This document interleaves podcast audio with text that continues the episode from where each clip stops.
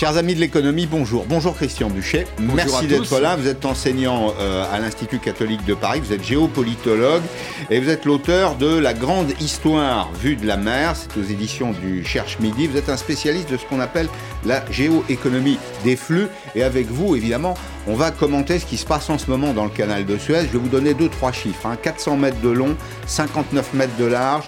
60 mètres de haut, c'est ça d'ailleurs qui m'a le plus. Oui, 15, étages, c'est ça. 220 000 tonnes, vous ajoutez 220 000 tonnes, vous mettez 20 000 boîtes, eh bien ça fait euh, ce bâtiment qui est en travers du canal de Suez aujourd'hui, c'est trois fois un terrain de football. Alors euh, c'est le navire qui bloque le, le passage, et pas n'importe lequel, et qui provoque donc un immense embouteillage, qui provoque un embouteillage des deux côtés. Euh, il y a d'un côté la mer Rouge, de l'autre côté la mer Méditerranée. Alors c'est l'autoroute des flux logistiques, hein, ça permet de gagner du temps. Euh, donc un petit peu plus de 200 navires euh, bloqués. Dites-moi, je me faisais une réflexion en préparant cette émission. Depuis un an, on a dans l'actualité, y compris l'actualité économique, vous savez, le risque microscopique, celui qu'on ne voit pas c'est le virus. Et puis là, vous avez un risque énorme qu'on ne voit pas non plus, auquel on pensait absolument pas. C'est un peu la théorie des risques à laquelle nous sommes confrontés aujourd'hui. C'est vrai, le, canal de Suez, comme tous les canaux, comme les détroits, si vous voulez, euh, c'est un peu la circulation. Moi, je m'intéresse beaucoup à la circulation sanguine, la géopolitique, les flux, c'est ça. Mais vous avez des endroits qui sont plus importants que d'autres. Si vous voulez, les canaux, ce sont les artères, ce ne sont pas des petits vaisseaux sanguins. Mm. Et quand vous bloquez une artère, quand vous avez un gros caillot comme ça, bah, il faut vite décongestionner parce qu'effectivement, ça va poser les pires problèmes. Mm. Alors, précisément, bah, on va prendre connaissance de l'actualité la plus récente, les dernières tentatives de remorquage il y en a quelques-unes. Vous allez nous expliquer comment ça se passe d'ailleurs. Eh bien, pour le moment, elles ont échoué, ces tentatives, et les sauveteurs redoutent le moment où euh, le règlement de la crise ne sera pas une affaire de jours, mais une affaire de semaines. Le résumé est de Camilla Campuzano. Euh, toujours bloqué en travers du canal de Suez, les opérations se multiplient autour de ce navire de 400 mètres de long, l'Ever Given. Tous les moyens sont bons, remorques et même pelleteuses. Les pelleteuses tentent de dégager les berges où se trouve la proue du navire. Mais s'ils ne réussissent pas à faire flotter le navire naturellement, je m'attendais à voir plus rapidement ce qui me semble être la meilleure option, à savoir alléger le navire. Un bateau spécialisé dans le dragage est arrivé sur place. En même temps, l'exploitant du navire a déjà sollicité l'aide de plusieurs sociétés pour élaborer un plan de sauvetage, des sociétés qui estiment qu'il faudra peut-être encore plusieurs semaines d'intervention, alors que les autorités égyptiennes tablent sur deux à trois jours. Pendant ce temps, l'embouteillage en mer s'amplifie. Plus cela dure, plus le risque de voir des problèmes de congestion massive dans les ports européens est élevé. En une semaine à deux semaines seulement. Tous les navires dans la file d'attente et les navires normaux supplémentaires arriveront dans les ports du nord de l'Europe en même temps. Selon les autorités égyptiennes du canal de Suez, il faudra retirer près de 20 000 mètres cubes de sable sur une quinzaine de mètres de profondeur pour dégager le navire. Ça, c'est plus compliqué. Alors, euh, Christian en écoutant le reportage, vous me dites si c'est ça, ce sera compliqué. C'est un peu, c'est plus compliqué. Si vous voulez, euh, c'est ce que je disais il y, a, il y a deux jours. Ou ça passe tout de suite, ou ça sera compliqué. C'est-à-dire qu'il y avait huit remorqueurs qui sont sur place, qui ont essayé de l'extraire, mais il est suffisamment ensouillé, c'est-à-dire il a suffisamment échoué, il s'est suffisamment enfoncé dans le sable pour que ça n'a pas été possible. Bon. Après, on peut se poser quand même la question est-ce que ces petits remorqueurs sont à la hauteur, si vous voulez, d'un mastodonte comme celui-ci? Hmm. Mais c'est une question qu'il ne faut pas simplement se poser, monsieur, au canal de Suez. Est-ce que dans la Manche, aujourd'hui, face au développement de ces porte-conteneurs de 22 000 conteneurs, demain 24 000 conteneurs, est-ce que nos formidables remorqueurs, je pense aux abeilles, est-ce que, je ne parle pas d'une mer d'huile où là, hmm. une mobilette pourrait presque tirer un hmm. gros bateau, mais pour peu que la mer soit déchaînée, est-ce que nous avons des remorqueurs de haute mer qui seront suffisamment puissants pour tirer ou empêcher qu'un navire mmh. en pleine mer, si vous voulez, pose des problèmes. Donc déjà, on peut se poser la question sur les moyens qu'ils ont pour faire cela. Mmh. Les huit petits remorqueurs n'ont pas été à la hauteur. Alors qu'est-ce qu'il faut faire maintenant? Bah, C'est compliqué. C'est un bateau qui vient de Chine. C'est-à-dire qu'il est beaucoup plus lourd que si c'était le même bateau qui s'en revenait d'Europe, parce que là, il est chargé à plein. Euh, vous imaginez ce que ça représente 220 000 tonnes. 220 000 il est rentré dedans, il est complètement bloqué. Donc, ou on réussissait à le dessouiller tout de suite, ou alors il va falloir ce qui est commencé à être fait, c'est-à-dire retirer un maximum de sable, bon, passe encore, ça peut aller vite. Tout dépend des moyens qu'ils ont, parce que hmm. pour l'instant, ça me semble pas être un moyen à la hauteur de nos espérances. Vous avez vu comme moi cette image qui est, un peu dérisoire des, des deux pelleteuses là qui qui gratte la berge en, espérant. Mais euh, ça fait un peu le pelleteuse d'amateur, si je puis me permettre. Hein. Oui, mais il faudra probablement, moi je pense, ce qu'on faisait lorsqu'un navire autrefois euh, tapait sur un haut fond, il faudra l'alléger. C'est-à-dire qu'il va falloir probablement, mais si c'est le cas, retirer une bonne partie des conteneurs à l'avant du navire. Donc il faut faire venir des grues. Eh oui, mais nous sommes, vous avez vu, en plein désert, c'est du sable, etc. Ce mmh. C'est pas des conditions d'accès facile. Donc c'est pour ça que où on réussit à faire bouger en, dégageant, c'est le pari en quelque sorte du responsable du canal. Ou alors mmh. effectivement, il faut retirer un certain nombre de conteneurs. Ça se fait pas à la main, il faut des mmh. grues et là, ça peut prendre un peu plus de temps. Alors donc, dans la pire des hypothèses, je ne sais pas s'il y a des routes asphaltées. J'imagine que oui. Enfin, les images que j'ai vues me disent que les berges sont meubles en substance. Il faudra donc construire d'abord, dans le pire des cas, hein, construire un socle un peu dur, faire venir une grue, décharger. Il y, a des plaques, ça, ça peut se faire euh, relativement vite, mais ça, ça peut prendre un, petit, un tout petit peu de temps. D'accord. Euh, alors, ça coûte un petit peu d'argent, euh, tout ça. Il faut qu'on parle d'argent. Il y a ces 200 navires qui sont bloqués, mais le, le transport maritime, et c'est peut-être l'occasion de l'évoquer d'ailleurs, puisque c'est l'outil de la mondialisation, c'est le plus gros mouvement de valeur de valeur transportée, euh, c'est très supérieur à l'air, c'est très ah, supérieur à la route. Il n'y a pas photo. Si vous vous basez sur les volumes, les seuls volumes, le transport maritime en volume, c'est 92% des échanges mondiaux. 92% en volume et encore, euh, c'est lui qui va alimenter le reste, qu'après le camion, euh, les barges vont souvent finir du port à l'endroit où on va vous livrer. Donc tout le transport mondial passe par voie maritime, et si nous avons le pouvoir d'achat, le niveau de vie qui est le nôtre, c'est grâce au transport maritime, parce que le frottement d'une coque sur l'eau suppose moins de débours énergétiques que le frottement d'une roue de brouette sur le macadam, c'est-à-dire mmh. c'est le moins coûteux en termes mmh. d'énergie. Ça ne coûte rien d'aller chercher nos frigidaires à l'autre bout du monde. J'avais fait un calcul avec mes étudiants il y a peu de temps, un frigidaire, alors je triche un peu parce qu'un mm. frigidaire c'est gros et c'est pas cher. Un frigidaire que vous transportez de Shanghai à Anvers, ça coûte trois fois moins cher de le transporter que de faire depuis Anvers, premier port français soit dit en passant, Anvers-Rennes. Donc on voit que le transport maritime vous, ne coûte vous voulez dire par, la route, évidemment Oui, parce que d'Anvers à Rennes, il va passer par la route. Bien sûr. Alors, euh, il y a un flux d'ailleurs, et on l'a mesuré. Ce flux, c'est euh, par exemple sur l'axe Asie-Europe, c'est 5,1. Les chiffres sont très impressionnants. 5,1 milliards qui circulent chaque jour, et vers l'Asie, c'est 3,8 milliards. J'en reviens simplement à des détails et question de pure curiosité, mais en, découvrant le dossier, j'ai appris que, comme dans les ports d'ailleurs, comme il y a un passage un peu compliqué euh, sur, ce, sur ce canal, ce sont des pilotes spécialement formés qui prennent le, le, gouvernail du, du, navire et qui, qui traversent. Comment se fait-il d'ailleurs qu'ils soient laissés piéger? J'ai du mal, je vous avoue, à acheter l'histoire par, un vent, par un vent à 70 km. Oui, 74, exactement. Alors, ce qui, a, dû se passer, euh, c'est une saute de vent. Bon, euh, il faut bien voir que c'est un, vous l'avez dit, c'est un navire qui a 60 mètres de hauteur. Donc la prise au vent, si je peux m'exprimer ainsi, joue à plein. C'est un navire qui n'avance pas à grande vitesse, parce que dans une zone dangereuse, il est dans un canal. Donc vous imaginez qu'une brusque saute de vent sur un navire qui ne va pas très vite, donc qui n'a pas la force cinétique lui permettant de maintenir le cap, il peut jouer d'un ou deux degrés, mais un ou deux degrés, quand vous avez un navire qui a cette largeur-là sur un canal qui est quand même étroit, sans compter qu'en plus, c'est comme le Titanic, c'est le mm. cumul des choses. Et il se trouve que c'est une saute de vent qui est une saute de vent de vent de sable. C'est-à-dire que ça, a gêné en plus ah euh, la visibilité, c'est ça Bien sûr, ça posait le problème de la visibilité. Donc il suffit de rien du tout euh, pour que qu'on soit arrivé à là. C'est pas la première fois hein, qu'il y a ça. Hein. Non, c'est pas la première fois. Euh, il y a eu d'autres épisodes dans, 2006, dans, l'histoire. Absolument. Alors pourquoi est-ce qu'il est important Pourquoi est-ce qu'il est stratégique dans le cadre de la mondialisation Si on paye nos réfrigérateurs un peu moins cher, comme vous le dites, et beaucoup d'autres choses un peu moins chères, c'est que ça vient de très loin. On a sur cette carte figuré les deux hypothèses de route entre Singapour et Marseille. Vous avez euh, d'un côté ben, le voyage euh, qui passe par le canal de Suez, donc ça fait 12 000 km. Vous allez voir quand même que le, péage, c'est pas neutre. Hein. Euh, et puis, vous avez l'autre voie. Alors, on contourne l'Afrique, on passe par le cap de Bonne-Espérance, ça fait 21 000 km. En termes de coût, d'ailleurs, de coût de production, de coût de transport, c'est à peu près égal. Le péage, précisément, parce que je voulais donner ce chiffre, on s'est posé la question, évidemment, ça coûte quoi d'utiliser euh, le canal de Suez? Ben, Le ticket moyen pour passer, il est de 400 000 euros.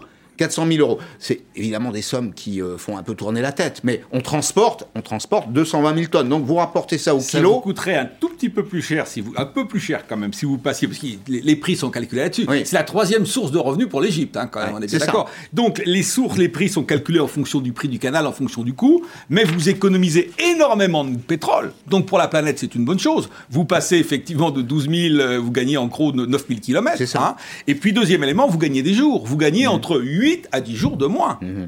Donc, de tout point de vue, on est gagnant quand on mmh. passe par les canaux et notamment par celui de, Suez, fait par un Français, il faut le rappeler on le rappelle, hein, 200 navires aujourd'hui, au moment où on échange. C'est 50 navires par jour. À peu près. vous en avez 200 qui sont, qui sont bloqués. Alors, je ne sais pas ce que vont faire les autres. J'ai lu les communiqués de euh, CMA, CGM qui annoncent... à envisager voilà, effectivement contourner, par le, contourner l'Afrique. Vouloir contourner l'Afrique, c'est quand même pas très bon signe. Ça montre que probablement euh, la, la ne sera pas comblée euh, assez, assez C'est difficile de prendre des risques parce que, vous comprenez, un bateau, c'est quand même pas rien. Donc il faut, il n'y a, a, pas de quai, il n'y a pas des quais pour accueillir tous les bateaux. Donc il y a un ordre, il y a un horaire d'arrivée, un horaire où on décharge, les camions qui vont le décharger doivent être là, et puis il y a le client, le consommateur au bout du compte qui attend peut-être sa mobilette euh, mardi prochain, et qui ne l'aura pas s'il y a sa mobilette euh, coincée dedans, ou dans des bateaux qui sont derrière. Alors je pense pas à la mobilette, je pensais par exemple aux semi-conducteurs ah, ou aux pièces aux pièces détachées qui alimentent euh, l'automobile, le spatial, etc., qui viennent. Là on va se retrouver face à un problème. Non, il y a une rupture, il y a une rupture Vous dans la avez raison. Depuis deux jours, j'entends beaucoup euh, parler du pétrole. Oui, bien sûr, mais le pétrole, il n'y a pas une tension aujourd'hui sur le pétrole telle que ça va poser des problèmes. On a des réserves. on a des stocks stratégiques. bon, et puis ça ne concerne que le pétrole émanant du Moyen-Orient. Par contre, je suis beaucoup plus inquiet, et je me suis permis de le signaler avant-hier à, certains de vos confrères, c'est sur les semi-conducteurs et notamment sur les semi-conducteurs les plus sophistiqués, c'est-à-dire ceux qui utilisent ce qu'on appelle des terres rares. Ça mhm. porte très mal son nom parce qu'il n'y a rien à voir avec de la terre, c'est 17 métaux stratégiques, on a nos iPads, les iPhones, qu'on a partout, y compris dans les pales des éoliennes. Mhm. Et la Chine, aujourd'hui, exporte, produit quasiment l'essentiel des terres rares mondiales. Donc vous comprenez, le canal de Suez, c'est le canal qui est la route la plus directe d'Asie, de Chine. En plus, ce navire partait d'un port chinois pour aller à Rotterdam, premier port non asiatique, si vous voulez. Donc il y a fort à parier qu'à l'intérieur de ce navire, comme dans tous les navires qui sont bloqués émanant d'Asie, vous ayez énormément de semi-conducteurs. Or, le problème, c'est que depuis plusieurs semaines, nous avons déjà des tensions sur les semi-conducteurs. C'est ça. Parce qu'à la suite, si vous voulez, des événements que nous connaissons tous, bon, on a un peu puisé dans les stocks, dans les réserves à cause de, la pandémie l'an passé, donc il y a une forte tension.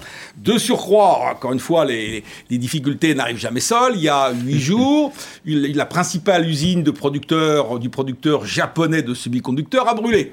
Donc c'est dire qu'en plus, si vous voulez, on n'a pas une capacité de diversification des semi-conducteurs qui sont compliqués. Les semi-conducteurs, on les utilise pour tout. Pour la voiture, vous l'avez dit, dans un certain nombre d'appareils effectivement médicaux, dans tout ce qui est en quelque sorte des machines-outils, hein, euh, et bien sûr dans l'informatique. Hmm.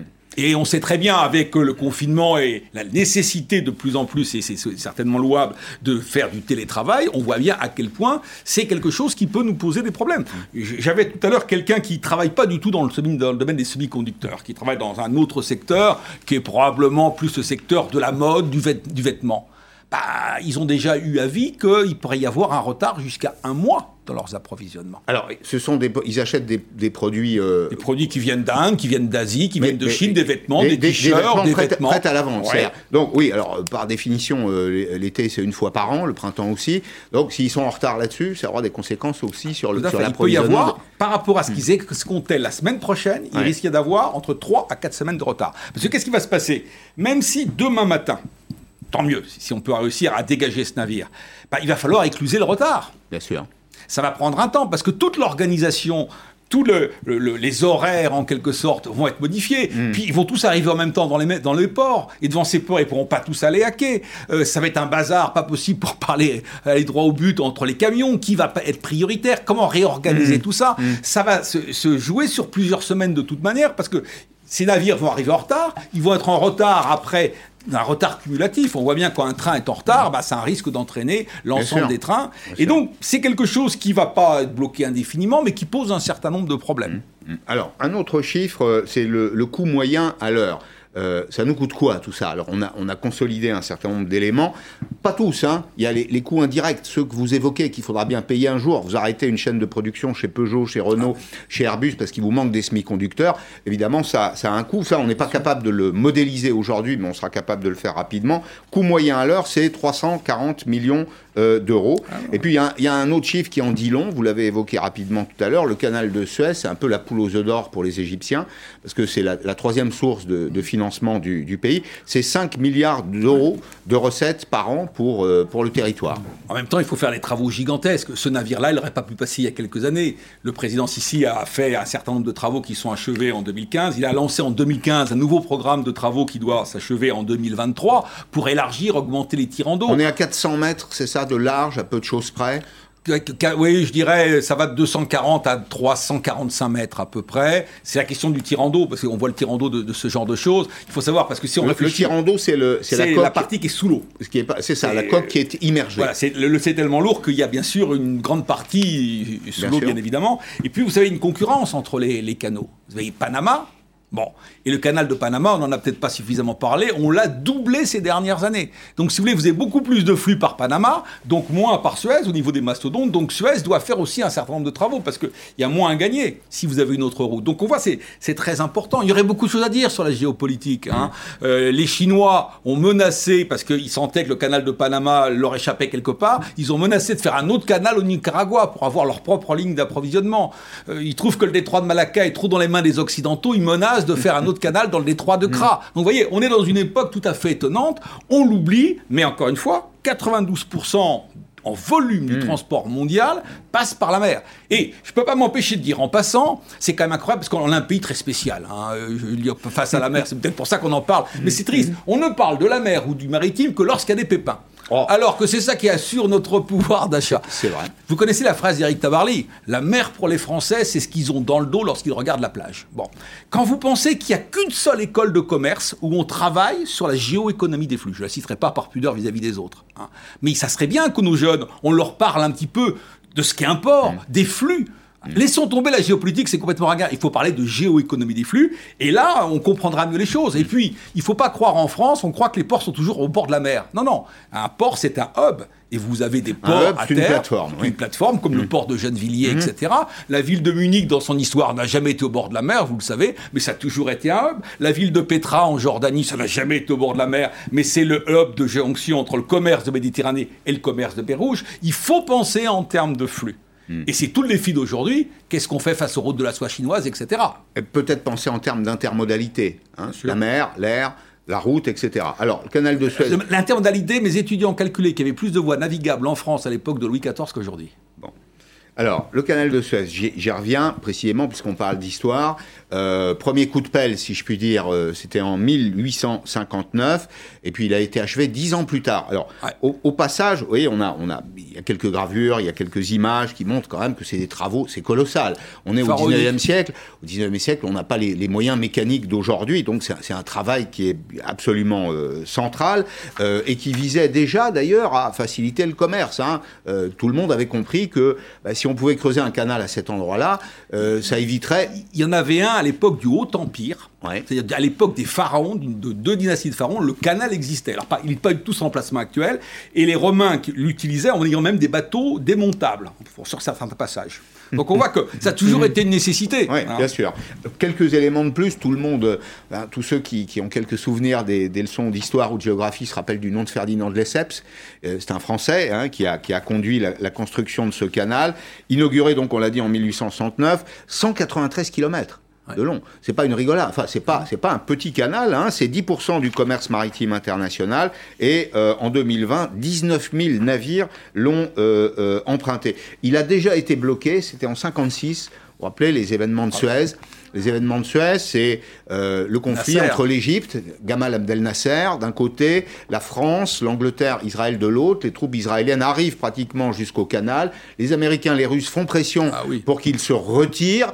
Et bah, il y, a, y, a, ensuite l'affaire de Suez et les Égyptiens vont couler des navires dans le canal pour empêcher son pour nationaliser le canal. Pour le nationaliser. Puis vous avez une seconde rupture, mais celle-là qui a duré beaucoup plus longtemps, c'est à la suite de la guerre des six jours en 67 jusqu'en 1975, c'est-à-dire pendant huit ans 1967-1975, le canal a été fermé. Hmm. Alors qu'est-ce qui s'est passé? Bah, Au niveau du pétrole, parce que ce n'était pas les semi-conducteurs, on n'était pas assez branchés à l'informatique à l'époque encore, euh, c'était le pétrole. Et donc c'est ce qui explique le développement des pétroliers vers des super-tankers. C'est-à-dire que puisque le canal de Suez était fermé, on passait par la route que vous avez indiquée, c'est-à-dire par le cap de Bonne-Espérance, la pointe sud de l'Afrique. Hmm. Et puisqu'on n'avait pas de problème de tirant d'eau, aucun problème de, de, gigantisme à ce moment-là, puisqu'il n'y a pas de détroit à franchir, pas de canal à embouquer, eh bien c'est évident qu'on va vers les mastodontes qu'on a connus dans les années 70-75. Alors, on me dit à l'instant à l'oreille qu'il y a eu une tentative de renflouage aujourd'hui et qu'elle a échoué. Je voulais qu'on dise deux mots du container. La mondialisation, c'est d'abord un outil de box. Hein. c'est la boîte, ça a été inventé aux États-Unis. D'autres y avaient pensé avant, sans doute. En tout cas, ça a été industrialisé par un garçon euh, qui s'appelait Malcolm McLean, qui est au départ un, autodidacte, c'est un transporteur, un transporteur terrestre, il a quelques camions, et puis il découvre euh, assez vite que quand on range bien les produits qu'on transporte, quand on les met dans une boîte, ça permet d'abord de garantir l'intégrité de la marchandise, ça permet de réduire les, les coûts de production, il va se développer progressivement. Puis les États-Unis, c'est un grand pays avec euh, deux couloirs maritimes. On va lui demander de transporter, de passer de la route à, la, à la, mer, à l'océan, là, en substance, et de transporter des flux logistiques le long des côtes est et ouest de la mer. Et voilà comment est né le container. Et sans le container, faut dire choses très clairement. Il n'y a pas, a pas d'échanges internationaux. On pourrait après dire qu'il y, a trois étapes. Hein, à faire de l'histoire. Vous avez vu l'étape de l'amphore. L'amphore, c'est pas idiot, hein, parce que ça permet, si vous voulez, vu leur forme, d'éviter de, qu'elles roulent, elles s'envoient les unes sur les autres. Et puis vous avez la révolution du tonneau. Le tonneau, ça change tout, parce que le tonneau, vous allez le rouler. Donc, puisque vous pouvez le rouler, on va avoir besoin de quais. L'amphore, vous n'avez pas besoin, on la porte à la main. Donc, c'est quand même pas pratique. Des quais, maintenant, on a pour, pour les tonneaux, et puis, il faut attendre 20 siècles ou 25 siècles quasiment, et on passe au compteur. C'est absolument génial. On les a tous vus, puisqu'ils sont sur les, les camions. Mm. On les prend sur les bateaux qu'on va décharger, on va en mettre deux sur les camions c'est quelque chose qui explique toute cette mondialisation, en sachant que nous avons une petite pénurie actuellement de conteneurs en plus. Ah, il en manque, le prix a doublé. Bah On a dit il n'y a, pas, a pas très très longtemps. En fait, c'est l'histoire de la Méditerranée qu'on raconte. Là, vous, vous, parliez des, des, amphores. Qui n'a pas visité le, port de Tyr, euh, qui est au Liban Phoenix, c'est-à-dire les Phéniciens, les premiers commerçants hein, autour de la, Méditerranée, les peuples, les peuples de la, mer qui ont transporté du vin, puisque vous parliez des amphores, du vin, on faisait du vin dans la plaine de la Béca, on le descendait de la montagne, on l'acheminait vers le, ce, port, qui existe d'ailleurs encore tout petit hein, en réalité, mais le, commerce, c'est né, ça, passe d'abord par l'eau, par la mer. On pourrait même aller plus loin, je ne pourrais pas vous parler du, du programme de recherche sanite que j'avais piloté, on se rend compte aujourd'hui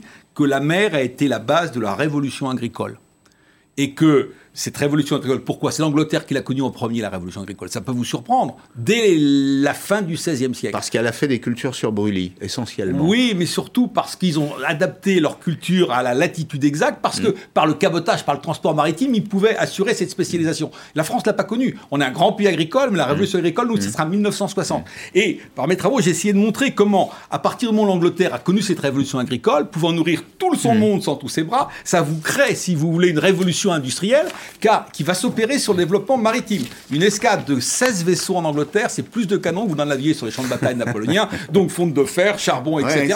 et vu que vous avez l'exode rural, vous allez drainer l'épargne. Mmh. Et on pourrait refaire l'histoire sous l'angle des taux d'intérêt. Eh ben, vous reviendrez parce que c'est passionnant. On, va, on parlera une prochaine fois des, des flux, évidemment, hein, un ah, peu bah, plus en détail. Puis on parlera du rôle que la France peut jouer. Vous savez qu'il y a des voix politiques qui disent que la France devrait être une grande puissance maritime. Il y a une économie de la mer. C'est Jean-Luc Mélenchon qui le dit. Donc on s'arrête là parce qu'on doit marquer une mot, Simplement. Un mot. Le pays le mieux placé au monde, c'est la France qui a le plus grand domaine maritime et le mieux ventilé de par la géographie. La chance de la France, c'est sa mer. Et la chance de l'Union européenne, c'est d'avoir la France et son outre-mer. Merci. Merci beaucoup. Euh, merci, à beaucoup. C'était passionnant. Euh, je renvoie à votre ouvrage, Christian Bûcher, La grande histoire vue de la mer. C'est au Cherche Midi. Dans un petit instant, je vais vous parler argent avec Natacha Valla. A tout de suite.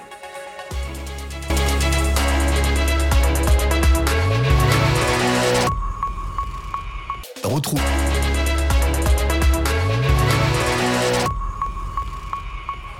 Bonjour Natacha Valla, merci d'être là. Vous signez avec Michel Aglietta Le futur de la monnaie. C'est euh, paru chez euh, Odile Jacob. Et vous rappelez peut-être une chose simple qu'on oublie, c'est que la monnaie, c'est d'abord un bien commun. Euh, un bien commun, on en donne régulièrement la définition ici, c'est ni tout à fait une propriété personnelle, ni tout à fait une propriété collective, c'est entre les deux. c'est un peu comme l'air qu'on respire. Et puis vous rappelez aussi que c'est un élément fondamental de la dignité humaine. Alors là, ça demande un petit mot d'explication. la monnaie, c'est une institution extrêmement ancienne dans l'histoire des sociétés, dans l'histoire de l'être ensemble. En fait, ça, a émergé à l'époque de, Sumer, donc il y a plusieurs millénaires. Et en réalité, pourquoi on a eu besoin de monnaie? Parce qu'on avait besoin de quelque chose qui puisse nous permettre de soutenir les échanges sur une base de confiance. Et en réalité, la dignité est liée à la confiance qu'on doit avoir. Quand on échange quelque chose contre une unité monétaire, on a la confiance que la valeur de ce qu'on échange va être conservée, préservée par cette unité monétaire qu'on accepte, qui a eu parfois une contrepartie en or, une contrepartie, hein, et, d'autres fois, dans l'histoire comme aujourd'hui, pas vraiment de contrepartie mm. exactement tangible. Mm. Donc c'est ça aujourd'hui la monnaie. Alors c'est aussi des éléments euh, précis économiques. D'abord c'est une unité de compte, c'est le premier point. C'est ça, ça permet de stocker les, les richesses, et puis c'est comme vous venez de le dire, là déjà en partie, un instrument d'échange. On peut dire qu'il est transparent aujourd'hui, cet euh, instrument d'échange? Ben, Ce qui est clair aujourd'hui, c'est que les monnaies dont on se sert tous les jours, les monnaies qu'on appelle les monnaies fiduciaires, on sait qu'elles sont rattachées à une notion de la souveraineté, à l'État, grosso modo. Un dollar américain, il est rattaché à l'État fédéral américain. Voilà. Donc derrière ça, quand on comprend aussi que la monnaie, finalement, c'est une dette. On parlait de l'échange, c'est aussi une dette. Donc quand vous acceptez une unité monétaire, euh, vous, acceptez finalement de prendre une créance sur moi. Donc vous avez confiance en moi, en l'occurrence en l'État, via sa banque centrale, qui aujourd'hui est indépendante pour des raisons dont on peut discuter, mais en tout cas, vous avez confiance en cette capacité que j'aurai moi, État, banque centrale, à en garantir, en gros, la stabilité et mmh. la valeur. Euh, est-ce que quand euh, on voit la défiance à l'égard de l'État, il y a également une défiance derrière à l'égard de la monnaie? Alors aujourd'hui, je ne pense pas qu'on puisse dire ça. Au contraire, la monnaie, c'est une institution, je le disais tout à l'heure. La définition fondamentale de la monnaie, enfin formelle, c'est d'être l'unité de compte, enfin l'entité qui est acceptée par l'État pour le paiement de l'impôt. Alors, aux États-Unis, il y a certains États qui ont décidé d'accepter du Bitcoin. alors c'est très, très, marginal. Hein. De, mémoire, il y a un ou deux États. Alors j'avais fait le compte. Euh, un État, je crois que c'était l'Ohio. Mm. Euh, il y avait 900 000 entreprises. Il y en a 15. 15 qui ont choisi de payer en Bitcoin. Du coup, l'État a décidé de supprimer le paiement en Bitcoin. C'est ça. Ça manque vraiment, vraiment d'intérêt. En réalité, le vrai test de ce qu'est une monnaie, il n'est pas encore arrivé dans le, dans, dans, le monde cyber, des cyberactifs qu'on vit aujourd'hui. Une monnaie, elle prouve sa valeur et, sa, et, sa, sa, qualité de monnaie par la stabilité dans la tempête. On parlait de mmh. containers tout à l'heure. Euh, en réalité, quand tout va bien, tout va bien. Et finalement, ça semble assez bénin. Je paye en euros, je paye en bitcoin, je paye en, en, quoi que je veuille. Euh, si, si, si j'ai l'assurance que, que les circonstances ne changeront pas, il n'y a rien qui peut faire que le, le, la valeur de retour ne change, qui mmh. devrait changer. Or, si les choses se passent mal, et on connaît les situations d'instabilité financière qu'on a vécues à l'époque en 2008, puis ensuite il y a eu 2012, 2015, on a eu plein de périodes d'instabilité, de, de choc finalement qui pouvaient mettre à mal la monnaie. Et on s'est rendu compte que dans ces moments-là, mmh. c'est bien de savoir que quand on a 100 euh, euros en poche ou sur son compte en banque, ça, garde cette valeur-là. Ça vaut vraiment 100 euros. Et, voilà, et c'est ce que les cryptoactifs ne peuvent pas offrir aujourd'hui. Mmh. C'est-à-dire qu'on a de magnifiques instruments. Alors technologiquement, moi je trouve que c'est merveilleux d'avoir ces choses-là parce que ça a bousculé un petit peu les banques centrales euh, dans leur euh, tour poussiéreuse. Euh, ça leur a fait penser que finalement, d'avoir du digital, de la tech dans la monnaie, c'était peut-être pas une mauvaise idée. Et ça ouvre des nouvelles options, on en parlera peut-être. Mhm. En tout cas, ça fait réfléchir à moderniser tout ça, à baisser les coûts de production, à baisser les coûts de transaction, à rendre plus facile l'usage de la monnaie. Mais ces, substituts-là n'ont pas la confiance en face. Les, Français sont toujours très attachés au, au cash alors, ce qui est très curieux, les Français, oui, moins que les Allemands. Vous appelez l'argent fiduciaire, c'est-à-dire l'argent euh, qu'on a dans sa poche. Hein. L'argent papier. Alors, ce qui est très curieux. Vous avez vu ce qui s'est passé depuis un an, quand même. Hein euh, L'épargne. Oui. Vous savez qu'il y a de l'épargne qui dort sur les comptes en banque. Bon, là, c'est de l'argent, euh, c'est de l'argent comptable, si je puis dire. Mais il y a aussi des Français qui ont des stocks de billets chez eux. C'est ce qui est très très surprenant aujourd'hui, c'est qu'on prédit la fin du cash depuis des années, c'est-à-dire la fin des billets et pièces. Et on se rend compte que finalement, la demande pour les billets, qui est une chose qui est regardée de près euh, par, par la Banque Centrale Européenne, euh, est, très très vivace. Donc mm. on se rend compte que finalement, la fin du cash n'est pas pour demain. Ça coûte cher d'éditer du cash, de fabriquer, d'imprimer. ça coûte à qui d'ailleurs euh, Ça coûte ça coûte. La Banque centrale, c'est, ça, génère du revenu parce que quand on émet un billet, quand on émet de la monnaie centrale, euh, c'est du pur bénéfice, j'allais dire. Donc ça, c'est des choses qui vont dans les caisses de l'État. In mhm. fine, la Banque centrale transmet ses pertes et profits à l'État. Euh, donc on fait, euh, on fait l'effet net entre ces, transferts-là et le coût de production des billets. Le coût de production des billets, il n'est pas négligeable parce que les billets, ça devient vraiment des, des instruments de haute précision parce qu'il faut. Euh, c'est pas simplement un petit morceau de papier. Ah hein, non, c'est plus du tout ça. c'est plus du tout ça. Il y a mm. des exercices très très récurrents de mise à jour des processus technologiques de sécurité pour éviter qu'il y ait de la falsification, pour euh, s'assurer que les billets durent euh, aient une durée de vie quand même assez longue, parce qu'il y a beaucoup de billets qui arrivent qui sont usés parce qu'on les a utilisés, et donc il faut renouveler ce stock-là. Comment fonctionne la création monétaire? Dans les cours d'économie, on nous a appris qu'il fallait que la quantité de monnaie soit à peu près égale à la quantité de valeur produite. Enfin, il faut que ça corresponde. À défaut, la monnaie est complètement décalée par rapport à l'économie. Mais qui prend la décision d'éditer de la monnaie? Alors, en principe, effectivement, il y a un lien entre l'évolution, la croissance de la masse monétaire et la, et la croissance du, du, du, produit tout court. Donc, en principe, ça, c'est, ça, ça c'est, respecté. La, la, création monétaire, elle se fait par la mise en œuvre de la politique monétaire. Très concrètement, c'est lorsque la Banque centrale décide euh, pour soutenir l'économie ou alors au contraire pour la freiner, là on est quand même carrément dans le soutien en ce moment, euh, de dire voilà je vais quand même mettre, en, mettre en, sur le marché monétaire, donc concrètement dans le bilan des banques qui sont les contreparties des opérations mmh. monétaires, euh, des crédits. Donc la création monétaire, c'est la première étape de la création monétaire. Les dites banques, elles, sont en charge de la, j'allais dire, la deuxième étape, euh, qui est d'utiliser ces crédits euh, qui, qui, sont mis sur leur bilan par la Banque centrale euh, pour faire, en gros, une offre de financement mmh. à l'économie, mmh. donc, donc de prêt. Alors, vous avez vu la première partie de l'émission, on a fait un peu d'histoire aujourd'hui, on va continuer parce que l'histoire de la monnaie, c'est aussi bah, d'abord des petites histoires. Vous savez comme moi, pourquoi on jette quelques pièces d'argent dans l'eau, non? Pour faire un vœu? Pour faire un vœu, mais surtout, vous savez, dans les temps anciens, on considérait que franchir les, rivières, c'était adresser un défi à Dieu, parce qu'on considérait que les rivières étaient là, avaient été posées là par une, une divinité, et donc on jetait une cotisation en quelque sorte, un droit de passage dans l'eau. C'est comme ça qu'à la fontaine de Trévis, on fait des vœux. Effectivement, il y a des centaines de milliers d'amoureux qui ont fait des vœux fontaine de, de Trévis. La monnaie, c'est aussi une histoire beaucoup plus récente. C'est par exemple les institutions de, de Bretton Woods. Alors Bretton Woods, c'est dans le New Hampshire. C'est une, petite vallée très sympathique où on fait du ski. Euh, ce grand hôtel, c'est l'endroit là qu'on a à l'image. C'est l'endroit où se sont réunis euh, les dirigeants du monde pour créer les institutions mondiales, FMI, Fonds monétaire international et Banque mondiale. Euh, et euh, on a décidé aussi que le dollar avait une valeur particulière. Expliquez-nous d'ailleurs pourquoi l'euro n'a pas la même valeur que le dollar.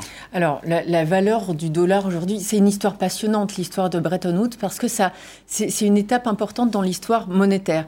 Les monnaies ont beaucoup fluctué les unes par rapport aux autres. On a cherché justement à juguler un petit peu, à contrôler un peu ces aléas que ça créait, parce qu'effectivement, si on a des variations de change de 10-20% comme ça, ça pose des problèmes pour les entreprises qui produisent, pour, pour les consommateurs qui veulent voyager. On peut, s'enrichir ou s'appauvrir avec la monnaie. Euh, à moindre coût, enfin, dans un sens comme dans l'autre d'ailleurs. Donc on, a décidé dans... certaines circonstances de l'histoire qui nous ont fait dire, ben voilà, on va vouloir mettre des monnaies les, garantir par quelque chose de tangible, solide, solide et, très, et, très lourd. Donc on a eu mmh. un étalon or euh, pour, pour, pour, pour, ancrer justement la valeur de certaines devises. Et puis donc Bretton Woods, les suites de Bretton Woods, les grandes institutions monétaires, vous avez mentionné le Fonds monétaire international. Mmh. La création du Fonds monétaire international a coïncidé avec une innovation monétaire majeure qui est le droit de tirage spécial. Mmh. C'est un droit que le FMI a d'émettre une sorte de monnaie, si on veut. Et cette monnaie, elle correspond à un panier de devises mondiales. Mmh. Et ce panier de devises mondiales, c'est ce qui correspond, de mon point de vue et de notre point de vue dans le livre, puisqu'on l'explique sur, sur, sur la fin du, euh, de, de, l'ouvrage, donc je vois que vous l'avez bien lu jusqu'à la fin, euh, que, que c'est un facteur de stabilité mmh. majeur parce que ça permet de refléter En gros, voilà, si les États-Unis vont mieux et l'Europe moins bien, ça se fait par l'ajustement de ce panier. Et ça n'a pas besoin de. Mm. Alors, le droit de tirage spécial, ça reste un petit peu anecdotique. Nous, on se dit qu'il faudrait bien quelque chose de similaire, mm. de, à, grande ampleur, à l'échelle mondiale. On n'a pas encore ça. Mais vous m'avez aussi posé la question du dollar et du rôle du dollar dans le système pourquoi, monétaire. Pourquoi le dollar Pourquoi le dollar est le roi des monnaies? Qu'est-ce qui Qu'est-ce qui pourrait être fait d'ailleurs pour que ça change? Ben, C'est un système aujourd'hui, dans le multilatéralisme monétaire, qui est un système de devises clés. Donc il y a une devise qui domine, il se trouve que c'est le dollar, il y a eu des époques où ça a été le sterling, euh, euh, et, ce dollar-là, il sert euh, de monnaie de réserve très massivement, de monnaie de, de, labellisation des échanges, de monnaie d'échange aussi. Mhm. Et finalement, ça a donné un état de fait où la plus grande partie des dollars qui ont été émis par la Réserve fédérale américaine est détenue par des détenteurs, investisseurs euh, étrangers. Alors, beaucoup asiatiques. Beaucoup asiatiques. Aujourd'hui, beaucoup asiatiques. C'est une des raisons pour lesquelles, d'ailleurs, on parle du, big deal hein, entre la Chine et les, États-Unis. Je, stocke des dollars dans mon, dans mon bilan. Avec ça, euh, alors de, l'autre côté, les Américains achètent les surplus de production chinois. c'est un peu je te tiens par la barbichette, non? Oui, ça crée une sorte d'équilibre ou d'équilibre instable. Alors mmh. certains se sont inquiétés de plus ou moins de, de l'état de déficit des finances publiques et de la balance commerciale américaine. Mmh. En contrepartie de quoi, effectivement, les réserves se sont amoncelées, en, en particulier en Asie.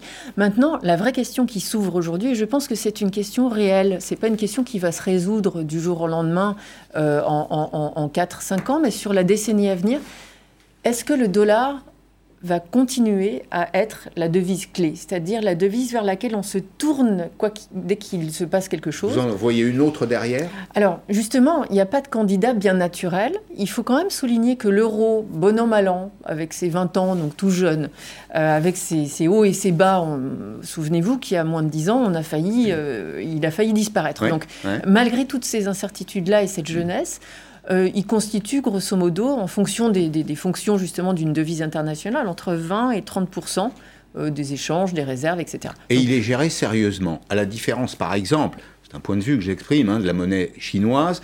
Le, le, régime chinois joue sur la valeur de la monnaie, a beaucoup joué sur la valeur de la monnaie artificiellement pour pouvoir exporter sa production, notamment à bon prix. Donc c'est aussi un levier de pouvoir, c'est un, un, vrai, non seulement un levier de souveraineté, mais un, levier de rapport de force. Mais oui, ça, ça pourrait l'être en tout cas, mais pour ce faire, il faudrait que ça devienne une priorité euh, commune pour les pays de la zone euro. Mmh. Alors jusqu'à l'année dernière, c'était un tabou.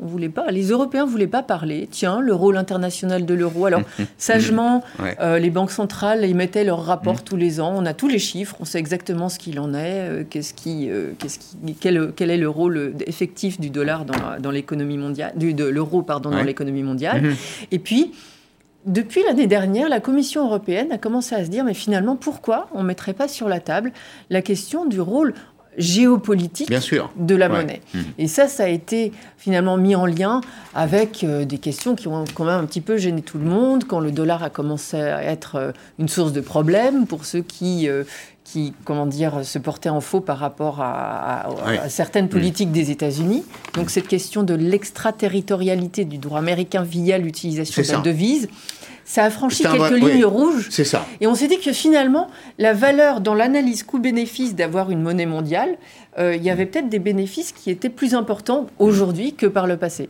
On reprend notre échange dans une seconde. Je veux simplement préciser à ceux qui nous suivent que le ministre de l'Éducation nationale, Jean-Michel Blanquer, doit prendre la parole dans quelques minutes. Vous allez pouvoir le suivre sur euh, LCI. Situation très tendue dans les établissements euh, scolaires.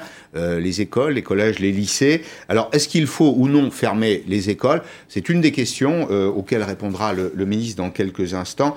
C'était la dernière extrémité, d'ailleurs, avait dit le ministre de la Santé, Olivier Véran. Ben, nous verrons tout à l'heure si nous sommes à cette dernière extrémité. On reprend nos échanges sur la monnaie qu'on utilise, nous, les, les Français nos enfants payent aujourd'hui avec un téléphone, avec des moyens de paiement on oublie une chose très simple, c'est que la monnaie, c'est l'anonymat des transactions. Ah et que, au fond, une société qui abolit la monnaie peut devenir assez vite une société du flicage. Ça devient traçable. C'est ça. La question, c'est qu'à partir du moment où les choses deviennent traçables et stockables, c'est-à-dire quand on peut stocker cette information, Euh, on peut, certes, et en Europe, on est quand même très porté sur la question, euh, mettre plein de garde-fous pour dire, mais vraiment, nos libertés. Ces, informations ne sortiront pas, etc. Mais les informations sont là, donc la tentation peut être, peut, être grande. Mm. On a en Europe, je pense, beaucoup moins de tolérance par rapport à, l'ingérence qu'on peut avoir par rapport à nos, à nos données personnelles. Mais ce qui est vrai, c'est que le paiement, l'industrie du paiement, c'est un gisement de données absolument fabuleux mm. et extraordinairement convoité. Et c'est là qui en sait le mieux sur vous? Votre banquier, non? Le banquier ou, le téléphoniste. Ou le téléphoniste, les deux, absolument. Donc voilà, si on combine les deux, donc le paiement sur le smartphone, alors ça, chacun d'entre nous a une mine d'or entre les mains. Aujourd'hui, ces données, on les donne pour rien, les discussions avancent, euh, je pense qu'on aboutira à quelque chose d'ici quelques années, mais entre-temps, les technologies de paiement se modernisent, et effectivement, là, je pense que la fonction de paiement de la monnaie est elle aussi absolument essentielle, mais c'est essentiel aussi d'avoir de comprendre qu'on peut avoir de la monnaie fiduciaire centrale, c'est-à-dire la monnaie de la Banque centrale qui est émise par elle, euh, qui, est, euh, qui a comme contrepartie la sériosité de l'État mhm. et in fine sa capacité à lever l'impôt, mhm. puisqu'en gros, je fais un raccourci, mais c'est ça, mhm. euh, et, avoir à, la fois ça et une extrême modernité dans, dans, dans, dans, la modalité du système de paiement. Je ne serais pas du tout euh, euh, choqué, moi, euh, d'entendre dire que dans, trois ans, en Europe, on sera capable de payer avec une caméra et son visage avec des, Ça, c'est terrible comme, comme, perspective. On va, on va voir quelques images d'un pays qui a décidé, enfin, qui avait décidé plutôt d'abolir la monnaie, la monnaie fiduciaire. Alors, d'abord, les pièces de monnaie. Il restait les, billets de banque. Ce pays, c'est euh, la Suède. Vous voyez, vous avez des Suédois qui vous montrent des, billets de banque. Alors, euh, en France, 25% des paiements se font en cash. En Suède, c'est 1%. Et euh, il y a des magasins la, situation a été très loin, parce qu'il y a des magasins qui refusaient les paiements en espèces. Vous vous rappelez de l'époque où on refusait en France, dans les commerces, les paiements par chèque, où on, exigeait du liquide. C'est exactement l'inverse qui se produit euh, en Suède, sauf que en réalité, le gouvernement suédois s'est aperçu qu'il y a des Suédois, peut-être plus anciens, peut-être des Suédois de plus de 60 ans, par exemple, qui euh, maîtrisaient mal ces outils. Il y a des applications, là, comme on le voit sur ces images, sur les téléphones portables. C'est très, très jeune, tout ça, c'est très bien. Enfin, la vie, y compris la vie économique, ne s'arrête pas à 50 ans. Et donc, le gouvernement suédois, il est revenu sur ces décisions. Ça, ça montre aussi le côté anthropologique c'est ça. qu'on traite quand on traite de la monnaie. C'est pour ça que réduire la monnaie à une sorte de, technologie et de modalité, euh, c'est vraiment réducteur. On mm. a, dans ce cas-là, une question, mais c'est pas seulement une question de génération. On a certes une question de génération et une mm. question de, de, progression de la digitalisation, mais je pense qu'il y a un peu plus que ça derrière. C'est-à-dire mm. qu'il y a encore, vous parliez de la notion d'anonymat, euh, il y a encore cette notion-là de relation, de lien direct, de lien non intermédié. Euh, entre, mmh. entre, entre deux parties qui décident d'un échange et la façon dont cet échange mmh. va être concrétisé et, finalisé. J'espère avoir le temps d'encore une ou deux questions avant Jean-Michel Blanquer. Est-ce que les grands banquiers de demain ne sont pas les GAFA? D'abord, est-ce que c'est une tentation? Vous parliez des données. Si on fait un peu de géoéconomie ou de géopolitique, rapport de force, euh, Google, Amazon, Facebook, c'est des gens qui savent à peu près tout de nous, en tout cas de leurs utilisateurs, qui euh, organisent le commerce entre des commerçants, euh, des personnes morales et des personnes physiques. On achète beaucoup sur Internet. Il manque juste un petit truc, c'est le, moyen de paiement. Est-ce qu'ils le visent pour boucler la boucle? Pour moi, c'est évident. Alors, c'est, Et c'est dangereux?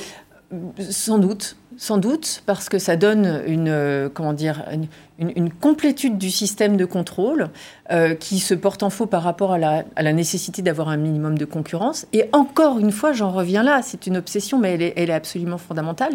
À la, à, la, garantie de la valeur finale euh, quand quelque chose d'anormal se produit. Quand tout va bien, tout va bien. On peut très bien euh, créer des réseaux qui soient centralisés, non centralisés. Mais, dès qu'il y a un, grain de sel dans le rouage, il faut être capable de se tourner vers quelqu'un, une institution, qui soit capable de maintenir la mm. stabilité et la valeur. Mm. Et ça, les GAFA sont pas en mesure de, proposer bah, ça. On le voit en ce moment dans la situation que nous traversons. Une question d'ailleurs, on n'en demande pas un peu trop à la BCE, la Banque Centrale Européenne On lui en a demandé beaucoup. Elle a, fait beaucoup pour la, la, la pérennité de l'euro. En réalité, c'est grâce à elle que l'euro est encore là. Elle émet des fortes quantités de monnaie aujourd'hui, la, Banque Centrale Européenne. Euh, elle a été au rendez-vous. Je pense qu'il faut être très très prudent dans les discours qu'on a sur les banques centrales aujourd'hui et la BCE en particulier. J'entends par exemple beaucoup autour de moi euh, de, des débats, des discussions sur l'idée d'annuler la dette publique. Oui, oui. Ça, court, ça court. Enfin, oui voilà, on, dépense beaucoup d'argent et mm. on ne pouvait pas faire autrement d'ailleurs, hein, mais l'État vraiment est au rendez-vous pour soutenir l'économie. c'est une idée qui court, mais elle a, reculé ces derniers jours, non? Oui, bon, mais moi je mets beaucoup d'énergie à, essayer de donner quelques arguments. Non, et, donc pour dire que euh, la Banque Centrale Européenne aujourd'hui, c'est encore aujourd'hui la garante de l'euro. L'euro, c'est ce qui nous tient en Europe, ça fait notre force. Euh, elle a un bilan très important. Elle a émis beaucoup de monnaie. On en parlait tout à l'heure, mais elle a émis beaucoup de monnaie. Elle a acheté beaucoup de dettes publiques et elle a baissé ses taux d'intérêt à des niveaux extrêmement bas. Qui, sont en fait la, cause de la facilité de financement dans l'économie aujourd'hui. Pour aller au, bout, au bout du petit cours de la petite leçon de choses économiques qu'on fait, là, c'est la BCE qui décide des taux c'est la BCE qui décide du niveau des taux d'intérêt, en effet. Donc en temps normal. Le prix de l'argent. Les taux d'intérêt, c'est le prix de l'argent. le, taux d'intérêt que votre banque vous donne quand vous voulez euh, euh, acheter un téléviseur ou, faire un emprunt pour, euh, pour, pour un bien immobilier, euh, la banque, elle va regarder ce, que la BCE propose sur les marchés monétaires. Le prix. Le prix de l'argent. Et elle va euh, vous le refacturer. elle va faire le sien avec. Modulo, voilà. modulo une petite marge, euh, modulo mm. votre degré de risque. Voilà, si vous mm. êtes dans une situation plus précaire, ben, elle vous fera payer un petit peu. C'est pas très juste. Voilà. Donc mm. le risque va se refléter dans le taux d'intérêt, mais le taux d'intérêt fondamental, c'est la, Banque centrale qui, Alors, le fixe. Hommage à la Banque centrale européenne. Question de pure curiosité, que se serait-il passé au cours de l'année écoulée si nous avions encore été au franc? Ah, alors ça c'est une question intéressante parce que le franc dans l'univers européen, dans, le monde de la monnaie unique européenne, de l'euro, euh, c'est la monnaie qui correspond à l'économie française. Et l'économie française, en fait, en Europe, c'est une des économies qui a euh, le, le, qui a, le moins de déséquilibre extérieur, enfin, qui a, des déséquilibres extérieurs qui ne sont pas extrêmement marqués. Donc, si vous m'aviez posé la question, que se serait-il passé sur le, sur le, sur le marque allemand euh, Quelles que soient les circonstances, des, grosses crises, etc., le, surplus commercial de l'Allemagne étant tel, et est resté tel, que, alors il s'est amoindri pendant la crise, mais on aurait une tendance à l'appréciation relative du marque, donc à la dépréciation relative du, franc. Donc on aurait bénéficié. On aurait bénéficié d'un effet favorable pour vendre nos productions, par exemple. Dans, dans, une, dans une euh, certaine mesure. En contrepartie de quoi euh, comme l'état de nos finances publiques se détériore, on aurait eu l'effet inverse. Mais comme on a tous détérioré ensemble, là je vous fais le raisonnement en, temps réel, mais on a tous détérioré ensemble euh, l'état de nos finances publiques, l'effet net aurait été euh, compliqué à comprendre. Mais ce qui est sûr, dans ces circonstances-là, ce qui aurait fait la différence, c'est, on en revient à ça, le statut de devise clé ou de devise sûre. Et dans ces circonstances-là, on se rend compte que c'est le yen qui est la devise sûre, c'est le franc suisse. Le, yen, alors on s'y arrête juste une petite seconde puisque Jean-Michel Blanquer nous offre un, sursis. Le yen, oui, on en profite. Le, yen, c'est le, le Japon. Le Japon, c'est pourtant une situation budgétaire. On voit d'ailleurs parfois le lien entre le budget, les politiques budgétaires, les politiques monétaires. C'est une situation extrêmement détériorée. Comment se fait-il que cette monnaie inspire confiance? Le, Japon, c'est vraiment un cas Moi, je trouve qu'on passe beaucoup de temps à étudier la Chine, même dans l'univers monétaire.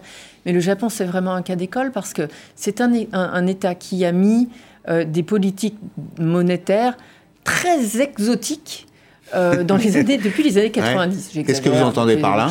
Bah, C'est-à-dire que hmm. c'est la première banque centrale qui a mis son bilan à la disposition de l'économie et pour racheter de la dette d'État.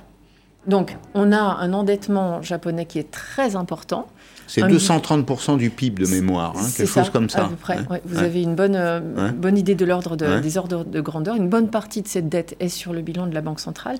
Mais ce qui est important au Japon, et c'est ce qui fait que le modèle fonctionne, c'est qu'une bonne partie de cette dette est aussi entre les mains des résidents japonais. Des Japonais eux-mêmes. Euh, donc ça, ça donne une stabilité folle parce qu'on ne peut pas craindre que les résidents, que, que les investisseurs étrangers du jour au lendemain parce qu'ils prendraient peur tiens, les finances publiques sont dans un état désastreux, il va y avoir une sorte de défaut sur la monnaie ou de défaut sur la dette. Non. On s'en va. Voilà. Donc ils ne peuvent pas s'en hmm. aller, ce sont les Japonais eux-mêmes.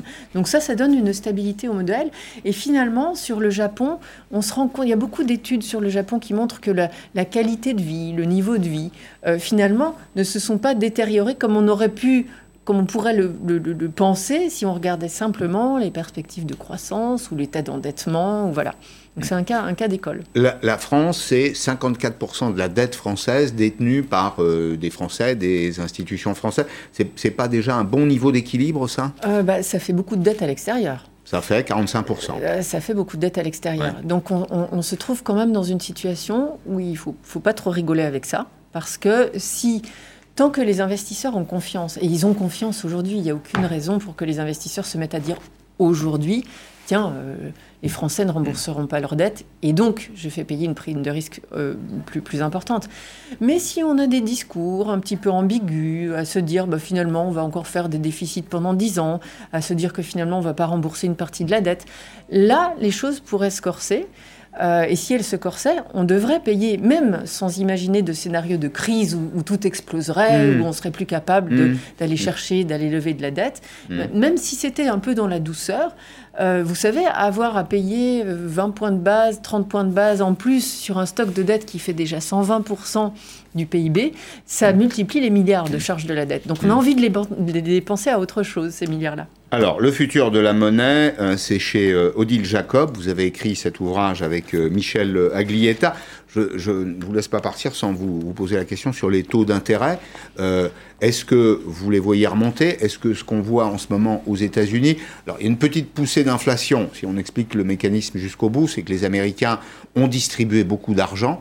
Keynes a retrouvé de la vigueur de l'autre côté de, de l'Atlantique. C'est quand même très étonnant. Aux États-Unis, on a envoyé des chèques.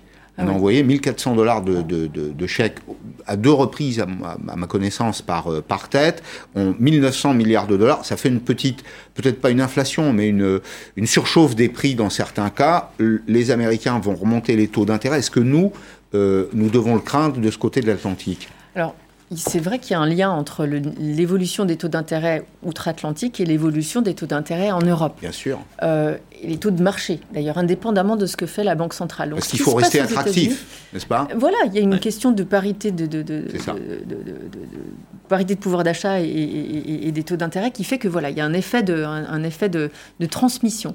Mais si on regarde euh, ce, que, ce que fera la Banque centrale européenne, donc la façon dont elle va agir sur les taux d'intérêt, il y a encore beaucoup beaucoup de marge puisqu'effectivement, vous mentionniez les, les fameux chèques et, le, stimulus budgétaire de, la nouvelle administration aux États-Unis, on est quand même loin du compte en Europe. Et on n'a on, pas la même trajectoire de reprise conjoncturelle. C'est-à-dire que euh, les choses vont quand même mieux objectivement dans la macroéconomie américaine. Donc la Fed se prépare, même si elle ne le dit pas trop hmm. encore, mais se prépare à ce qu'on appelle une, normalisation de la politique monétaire. En Europe, on n'en est pas encore là. Donc hmm. euh, on, a encore, euh, on a encore bien un an, un an et demi avant de pouvoir imaginer qu'on ait, qu'on ait une action sur, sur les taux d'intérêt de la banque. Avant de retrouver Jean-Michel Blanquer, le temps d'une dernière question. La reprise en France, là, en Europe, vous la voyez à quel moment? C'est tellement. Ça dépend de la semaine. C'est ce que je veux ça dire. Ça dépend du moment de la semaine, c'est ça que vous voulez dire. Peut-être d'ailleurs que ce que va nous dire Jean-Michel Blanquer aura une conséquence économique. Imaginez qu'on ferme les écoles en France. Ah, ben, vous croyez pas ça a des conséquences pour les enfants. Évidemment, pour ceux qui sont scolarisés, c'est la première fonction de l'école, ça a aussi des conséquences pour l'économie. C'est vrai, c'est vrai. Et donc, ce que, ce que, vous êtes en train de dire, c'est extrêmement important parce que ça nous dit que l'incertitude à court terme nous empêche d'avoir des prévisions très, très, très, très solides pour le court terme, enfin pour le court terme en, en, mesure de, de, trimestre ou de semestre. Mmh. Donc la reprise, elle sera euh, lente, elle est quand même, c'est difficile de la remettre en cause aujourd'hui puisque il y a eu quand même une, grosse, une, grosse récession l'année dernière, donc mécaniquement les chiffres de, 2021 seront meilleurs que les chiffres de 2020. Euh, mais en termes de reprise sur le marché du travail, la création d'emplois, sur l'investissement des entreprises, une un vrai cycle macroéconomique qui reprend, ce sera sans doute un petit peu plus tard que ce qu'on pensait il y a un mois de ça. Merci beaucoup, merci Natacha Valla avec Michel Aglietta, le futur de la monnaie. On a eu beaucoup de temps pour en parler, c'était, passionnant, mais c'est, notre quotidien, c'est un, outil euh, économique euh, absolument, absolument essentiel. Je vous recommande la lecture de cet ouvrage, Le futur de la monnaie. Ça peut rebuter, vous savez, au départ, on se dit, tiens, le futur de la monnaie, c'est compliqué. Non, non, c'est passionnant, il y a plein d'histoires, c'est très bien expliqué. Merci et bravo euh, pour, pour ce travail. Dans un petit instant, Jean-Michel Blanquer, le ministre de l'Éducation nationale, pourquoi? Parce que la situation se tend dans les euh, établissements scolaires, le nombre de contaminés augmente. Qu'est-ce qu'on attend de ce point presse du ministre de l'Éducation nationale? Ben, Qu'il réponde à la question qui est posée en filigrane, est-ce qu'il faut fermer les écoles? Tous les éléments du dossier avant d'écouter euh, Jean-Michel Blanquer, résumés par Hubert Coster. Bon week-end à tous devant cette maternelle à Paris quand on évoque l'hypothèse de la fermeture des écoles. Si ça permet de, euh, limiter la propagation du virus, ben, il faudra le faire, il faudra passer par là. Ça ne serait pas une bonne nouvelle. À mon, à mon, sens, la vie doit continuer. Mais bon, je comprends que pour les profs euh, et pour le, euh, la santé générale, ce soit délicat. mais bon, je préférerais que les écoles restent ouvertes. Des parents partagés entre difficultés logistiques et exigences de santé. Du côté des enseignants, le ton se durcit, dénonçant des protocoles sanitaires impossibles à appliquer et des risques inconsidérés pour les personnels et les familles. Le principal syndicat d'enseignants du primaire, le SNUIPP, dépose un préavis de grève en Ile-de-France à partir de lundi prochain pour deux semaines les écoles sont en train de craquer, c'est-à-dire qu'on a énormément de personnel qui sont en arrêt parce qu'ils ont soit le Covid, soit ils sont cas contact. Donc les élèves euh, sont accueillis, mais ça veut dire qu'on a des, écoles chargées, des classes chargées. Il y a des, écoles qui explosent parce que euh, voilà, cette sécurité n'est plus assurée. Un cri d'alarme selon le syndicat qui fait écho au refus du gouvernement de fermer les écoles. Olivier Véran a seulement promis qu'il allait travailler sur un protocole sanitaire renforcé avec le ministère de l'Éducation nationale. Voilà, alors promesse du ministre de la Santé, travailler avec euh, le ministre euh, évidemment de l'Éducation. Euh, vous voyez le pupitre très près, on l'attend. Euh, sans doute pour que le ministre de l'Éducation annonce de nouvelles mesures, un protocole ou des protocoles sanitaires euh, différents. Barbara Lefebvre est avec nous, euh, Roland Quérol aussi. Nous attendons donc cette intervention du ministre de l'Éducation. On peut dire que tout s'est accéléré depuis hier, car au fond, on a toujours entendu le ministre de l'Éducation répéter, et, il n'est pas le seul, euh, et d'ailleurs il le répète encore comme le porte-parole du gouvernement ou le président de la République, la fierté de la France, évidemment, c'est d'avoir laissé euh, tous les établissements scolaires euh, ouverts depuis le premier déconfinement, c'est-à-dire le printemps dernier. Aujourd'hui, accélération peut-être de l'épidémie, et c'est la raison pour laquelle certains demandent des mesures, en tout cas, renforcées. C'est une demande justifiée, Barbara? Euh, c'est une demande qui se justifie, oui, parce que l'accélération de l'épidémie, elle est visible dans les chiffres. Quand vous avez la classe d'âge des 10-19 ans qui, en Seine-Saint-Denis, par exemple, est de 760, c'est-à-dire que le taux d'incidence est plus élevé que la population je générale. Vous arrête, on écoute Jean-Michel Blanquer.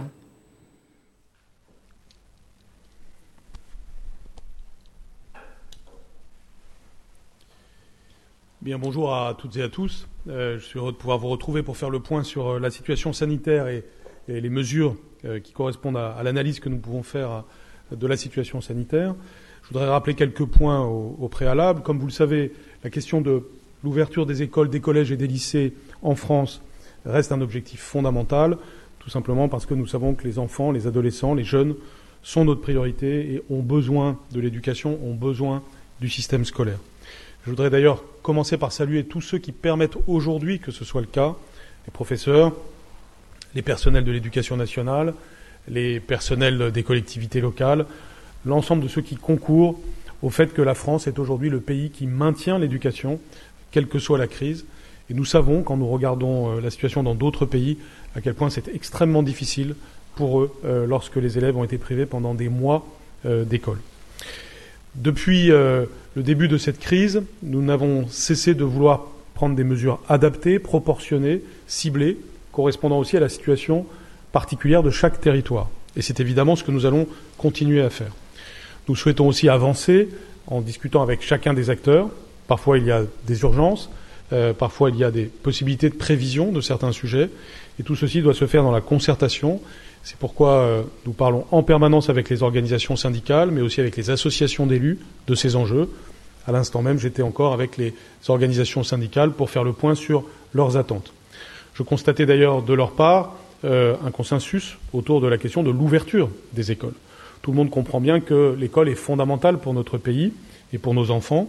La question donc n'est pas de savoir si elles doivent être ouvertes, mais comment nous pouvons assurer les conditions de sécurité sanitaire qui permettent cette, euh, ouverture. Actuellement, vous le savez, euh, les protocoles sanitaires en, vigueur en milieu scolaire sont déjà très restrictifs. J'en rappelle les principales dispositions, mais elles sont maintenant bien connues de tous. Elles relèvent de la vie quotidienne. Le port du masque dès l'âge de 6 ans, l'aération euh, toutes les heures, la désinfection renforcée, la limitation des brassages, l'organisation des cantines par cohorte, les activités physiques sportives encadrées. Tous ces points sont bien connus. Je veux quand même les rappeler parce que on observe parfois que euh, la, routine qui s'est installée sur ces sujets fait que parfois euh, les gestes barrières ne sont pas parfaitement respectés. Il faut donc rappeler que des choses comme le fait, par exemple, de se laver les mains euh, régulièrement ou d'utiliser les gels hydroalcooliques sont des gestes simples et qui doivent continuer à être observés dans notre vie quotidienne et tout particulièrement dans, l'enceinte scolaire. Nous avons aussi, vous le savez, un, un protocole de traçage des contacts. Euh, ce protocole qu'on appelle parfois tester, alerter, protéger a bien fonctionné depuis le mois de septembre. Il nous a permis euh, euh, de rompre beaucoup de chaînes de contamination grâce à un travail étroit entre les agences régionales de santé, les rectorats. Et ce travail, c'est celui-là qui nous a permis de maintenir les écoles ouvertes jusqu'à aujourd'hui. En, en maternelle, nous avons décidé que la fermeture de classe était décidée dès qu'un cas était positif. Euh, à partir du mois de février. À l'école élémentaire, collège et lycée, la fermeture est décidée dès trois cas. Vous connaissez là aussi euh, cet élément du protocole sanitaire. Lorsqu'il y a euh, des variants, en dehors du variant anglais, qu'on a parfois appelé le variant sud-africain ou le variant brésilien, le protocole est encore plus strict avec fermeture dès lors qu'il y a un seul cas.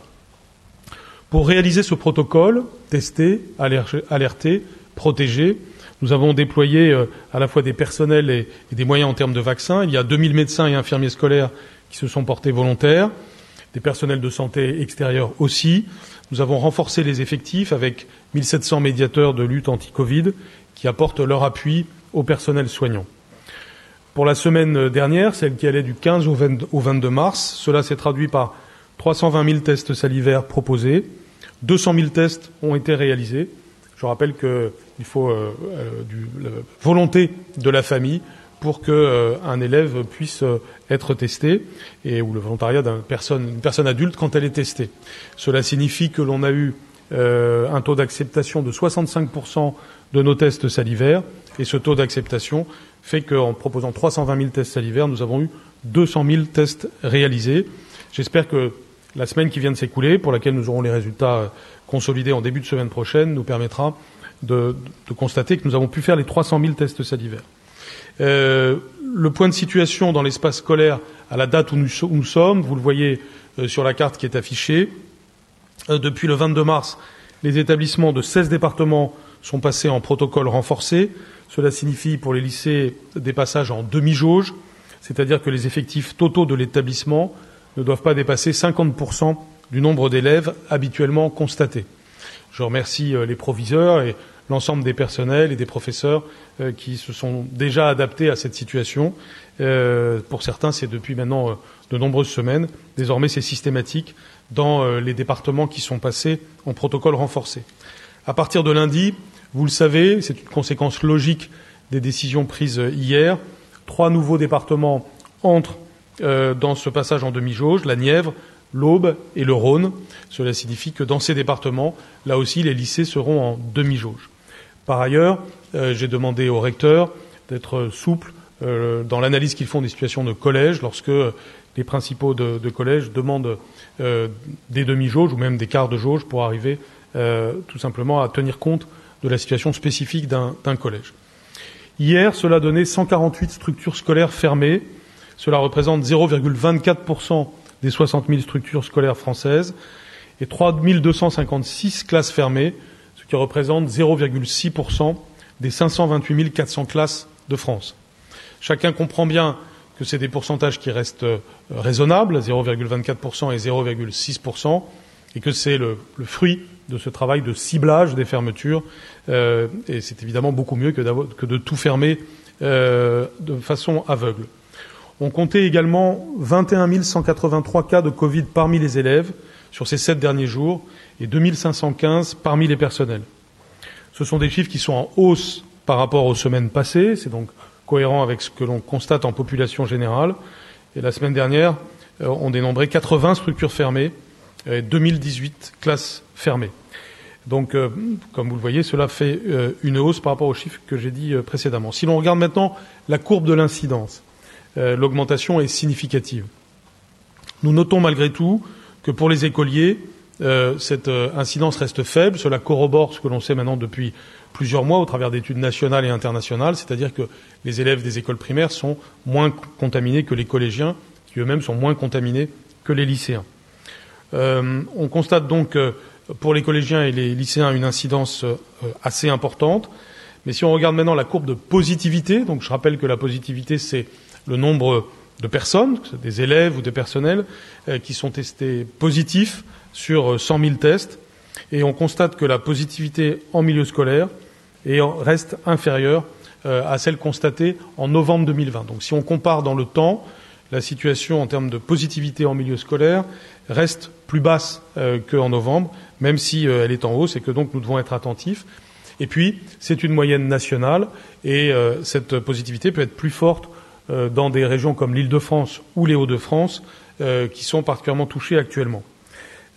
sur donc ces, graphiques, vous voyez aussi qu'il y a une augmentation après les vacances scolaires, ce qui évidemment corrobore aussi l'idée que pendant les vacances scolaires, il peut y avoir parfois plus de contamination que pendant les périodes scolaires.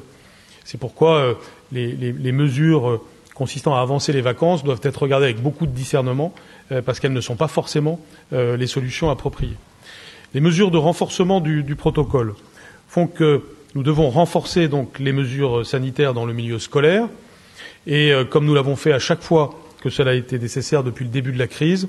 Nous ajustons le protocole pour répondre aux évolutions de l'épidémie. À partir de la semaine prochaine, dans les 19 départements qui désormais font l'objet de mesures de restriction renforcées, nous fermerons dorénavant chaque classe au premier cas de contamination. C'est une mesure très importante. Elle aura comme conséquence plus de classes fermées, évidemment, dans les départements euh, dont nous parlons.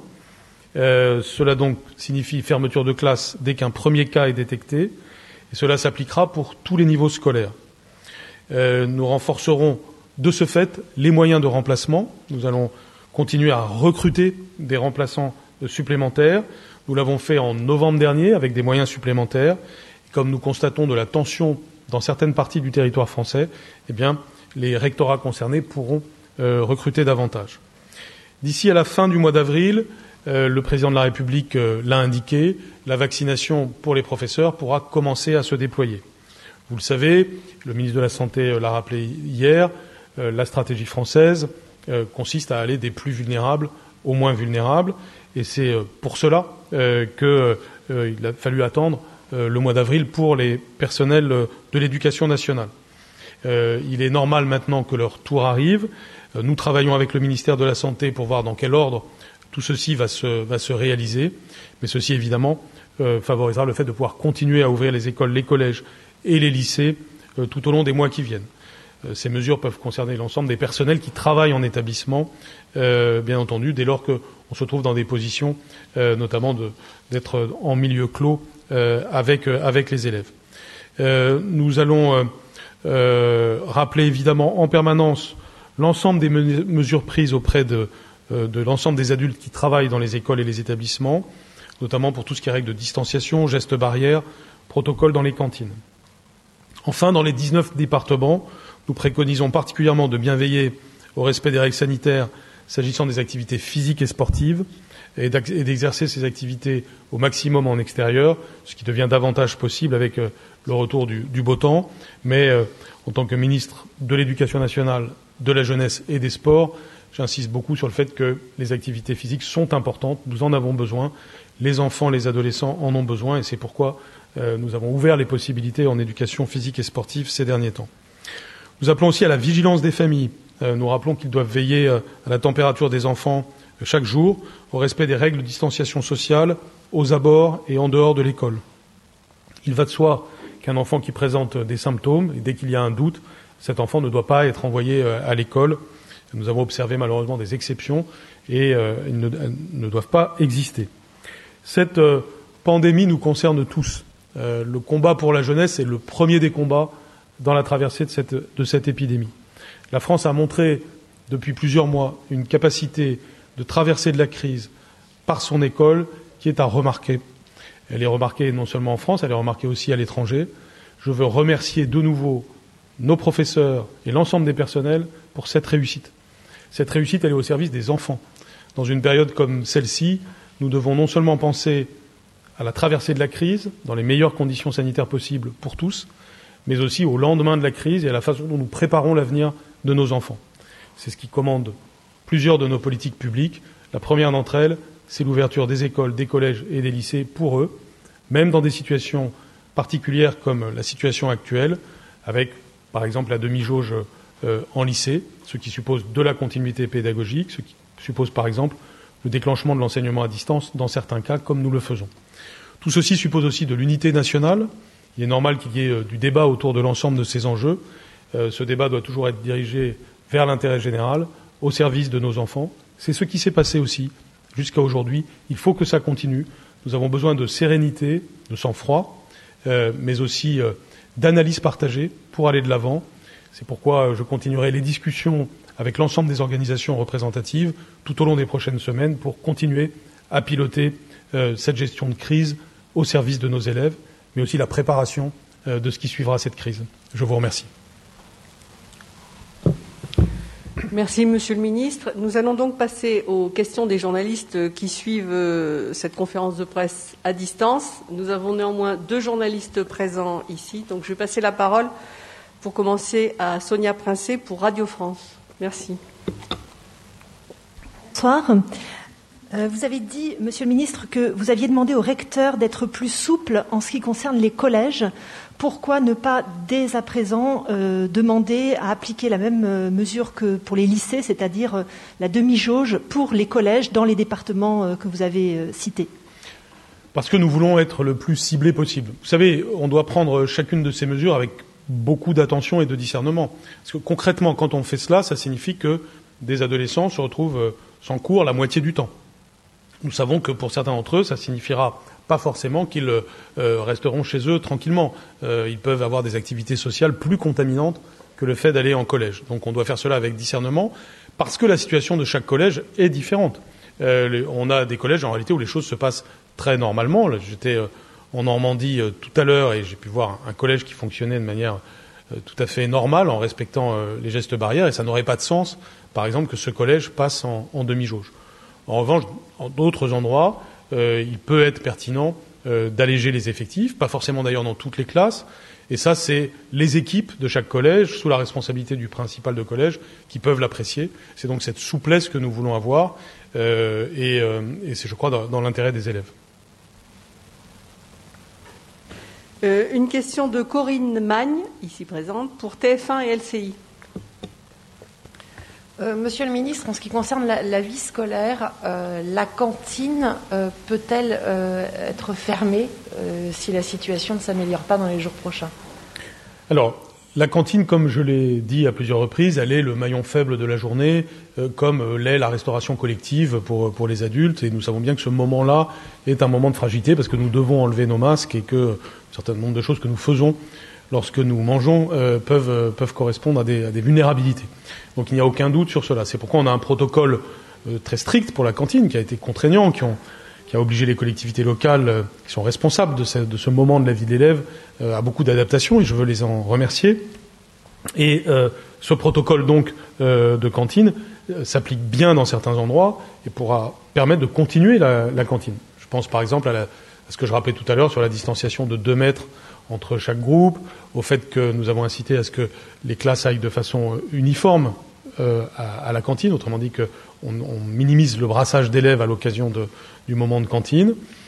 Et si nous ne fermons pas uniformément les cantines, c'est aussi parce que nous savons bien que la cantine joue un rôle fondamental dans la vie de beaucoup d'élèves, notamment les plus défavorisés, en fournissant un repas équilibré. Et c'est pourquoi, dans l'ensemble des décisions que nous avons à prendre, j'ai toujours à l'esprit pas seulement le Covid, mais l'ensemble des éléments de santé physique et psychique de l'enfant. Euh, c'est pourquoi nous ne décidons pas la fermeture des cantines. Par contre, au cas par cas, cela peut être décidé. C'est déjà arrivé jusque-là, et il est évident que dans les départements les plus concernés par la circulation du virus, il sera loisible euh, aux collectivités locales, en concertation avec l'éducation nationale, euh, de le faire. mais évidemment, nous n'incitons pas à ce que ce soit le cas. C'est une mesure qui doit être prise en dernier ressort quand on pense qu'elle est indispensable au regard des circonstances locales.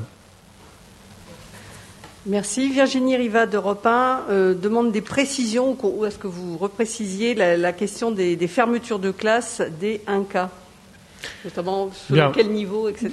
Alors, je le redis, cela vaut dans les 19 départements euh, qui sont euh, donc concernés par le renforcement du protocole sanitaire. Cela vaut pour chaque niveau de classe, donc de la petite section de maternelle jusqu'à la classe de terminale. Et cela signifie que dès qu'un cas sera constaté, un seul cas constaté, euh, eh bien, on fermera euh, l'ensemble euh, d'une classe. alors que jusqu'à présent, c'était à partir de trois cas constatés. Donc, encore une fois, je le, redis, cela va nécessairement signifier plus de fermetures de classes au cours des prochains jours dans les départements concernés, donc des inconvénients forcément pour ceux qui sont concernés. Nous déclencherons l'enseignement à distance, comme nous le faisons déjà quand nous fermons des classes, pour les, pour les élèves. Et euh, ce, travail permettra une certaine continuité pédagogique. Bien sûr, euh, cela présentera des, inconvénients. Comme pour tous les sujets, nous devons euh, peser les avantages par rapport aux inconvénients. Voilà, on a entendu l'essentiel évidemment de la conférence de presse du ministre de l'Éducation qui annonce, c'est la mesure euh, effectivement, protocole renforcé euh, dans euh, les départements qui sont soumis, on le sait, à des restrictions supplémentaires depuis pour les uns 16 depuis une semaine, et puis pour les trois qui vont être soumis à ces restrictions supplémentaires, fermeture des classes dès que l'on a détecté un cas. Auparavant, c'était trois élèves, trois cas pour qu'une classe ferme. C'est suffisant, Barbara Lefebvre. On va entendre des réactions dans un instant, à la fois de, responsables d'établissements scolaires, de syndicalistes, et puis on demandera un pédiatre si c'est suffisant. Euh, c'est une bonne mesure. On aurait pu aller plus loin. Non, c'est une mesure qui, euh, qui se veut soi-disant euh, ciblée, territorialisée. C'est pas territorialisé. De toute façon, à ce rythme-là, il va y avoir. Les écoles vont finir par fermer, en tout cas en Ile-de-France, parce que des cas, vous en avez énormément. Je viens encore de discuter avec des collègues. il y a des écoles où il y a 18, 19, 20 cas le collège n'est pas fermé, on le ferme parce que la principale est malade. Donc c'est pas parce que les élèves sont malades, parfois c'est parce qu'il n'y a pas de prof ou qu'il n'y a pas la principale. Mais quand les élèves sont malades, on ne ferme pas, contrairement à ce que dit M. Blanquer, parce que la situation est dans certains établissements, pas tous, tellement délétère euh, qu'on euh, ne peut pas euh, globalement fermer toutes les classes. Là, il y, a des, il y, a des, mesures à prendre, en tout cas pour les régions les plus concernées, et en particulier la région Île-de-France. Encore une fois, quand vous avez la classe d'âge et 10-19 ans qui ont des taux d'incidence supérieurs dans un, un, département comme le Val d'Oise ou la Seine-Saint-Denis, supérieurs à la population générale, c'est bien qu'il se passe quelque chose dans les écoles. Donc faire une conférence de presse pour uniquement dire on passe de un cas fermé à trois cas et ne proposer aucun autre élément de renforcement du, protocole sanitaire parce que laisser les écoles ouvertes, très bien, mais dans ce cas-là, il faut vraiment proposer quelque chose. On n'est toujours pas au détecteur de CO2, on n'est toujours pas au, purificateur d'air dans les classes, on n'est toujours pas à avoir déverrouillé les fenêtres des écoles, des, des, fenêtres des classes, et on n'est toujours pas à détecter les eaux usées spécifiquement des écoles, des collèges, des lycées. Des mesures concrètes qui au moins peut-être rassureraient un petit peu les parents et surtout les enseignants qui sont vraiment en première ligne et complètement isolés. Hein. Très long. Est-ce que c'est suffisant? Est-ce que tout ça ne paraît pas un peu euh, rapide? C'est-à-dire, euh, on va entendre tout à l'heure notamment François Barouin qui a l'air depuis rien. On va, on va voir, puisqu'on a des données quotidiennes sur euh, l'état de l'infection, donc on va voir rapidement ce que ça donne. A priori, moi je me sens plus convaincu par Blanquer que par Barbara. Mm. Il y a un principe fondamental, et c'est celui-là sur lequel il faut partir ou pas. C'est est-ce qu'on laisse les établissements d'enseignement ouverts ou pas? Et il y a une certaine pression hein, de la part d'une partie du corps médical pour dire euh, il vaut mieux fermer maintenant. Si on répond non, on laisse ouvert, ce qui est la décision du gouvernement, que moi je trouve une assez courageuse décision. Je trouve que c'est pas mal de se dire que pour la, double raison de l'éducation des enfants et euh, du gardiennage des enfants pour la société, et pour ces deux raisons vraiment très importantes, ça vaut le coup de continuer à essayer de garder l'école ouverte. Et dans ces conditions, il n'y a pas des milliers de choses à faire. Le protocole sanitaire, alors Barbara va toujours nous trouver des cas dans lesquels ils ne sont pas respectés. Je suis désolé d'apprendre qu'il y a encore des classes dans lesquelles les fenêtres ne sont pas déverrouillées. Très bien. Si c'est vrai, déverrouillons. Je ne pense pas qu'une conférence de presse du ministre y change grand-chose. C'est plutôt là les collectivités locales qui doivent envoyer des employés pour s'en charger. Mais dans ce qui est de la responsabilité ministérielle, bah, dès l'instant qu'on met en place la jauge qui ne l'a pas encore été totalement, mais qu'on met en place la jauge et que on fait et on fait l'histoire de la fermeture des classes, euh, bah, ça ne veut pas dire forcément qu'on arrivera inévitablement à la fermeture. Si vous avez 0,6% des classes aujourd'hui fermées et qu'on aboutit à 10%, on ne sera pas obligé pour autant de fermer les établissements. Et ça, je trouve que c'est plutôt une bonne nouvelle. Alors, on va retrouver Jean-Rémy Girard, qui est président du SNAC, le syndicat des premiers et seconds degrés vous avez entendu le ministre de l'Éducation. Est-ce que vous pensez que euh, cette réponse dans, encore une fois, les départements qui sont touchés par ces mesures euh, de freinage supplémentaires, ces mesures sont suffisantes ou bien les chiffres donnés par le ministre de l'Éducation prouvent que déjà il faudra aller plus loin? Alors c'est probablement pas suffisant, hein, qu'on soit bien d'accord. Moi, je suis assez d'accord avec euh, avec Barbara Lefebvre hein, sur ce qu'elle a dit. Euh, c'est quand même très léger. Hein, la, fermeture de chaque classe au premier cas c'est mieux qu'actuellement, on va dire. Donc c'est pas c'est pas rien. Hein, ne disons pas que c'est rien. C'est vraiment quelque chose. Ça risque d'augmenter très très fortement hein, le nombre de classes euh, fermées.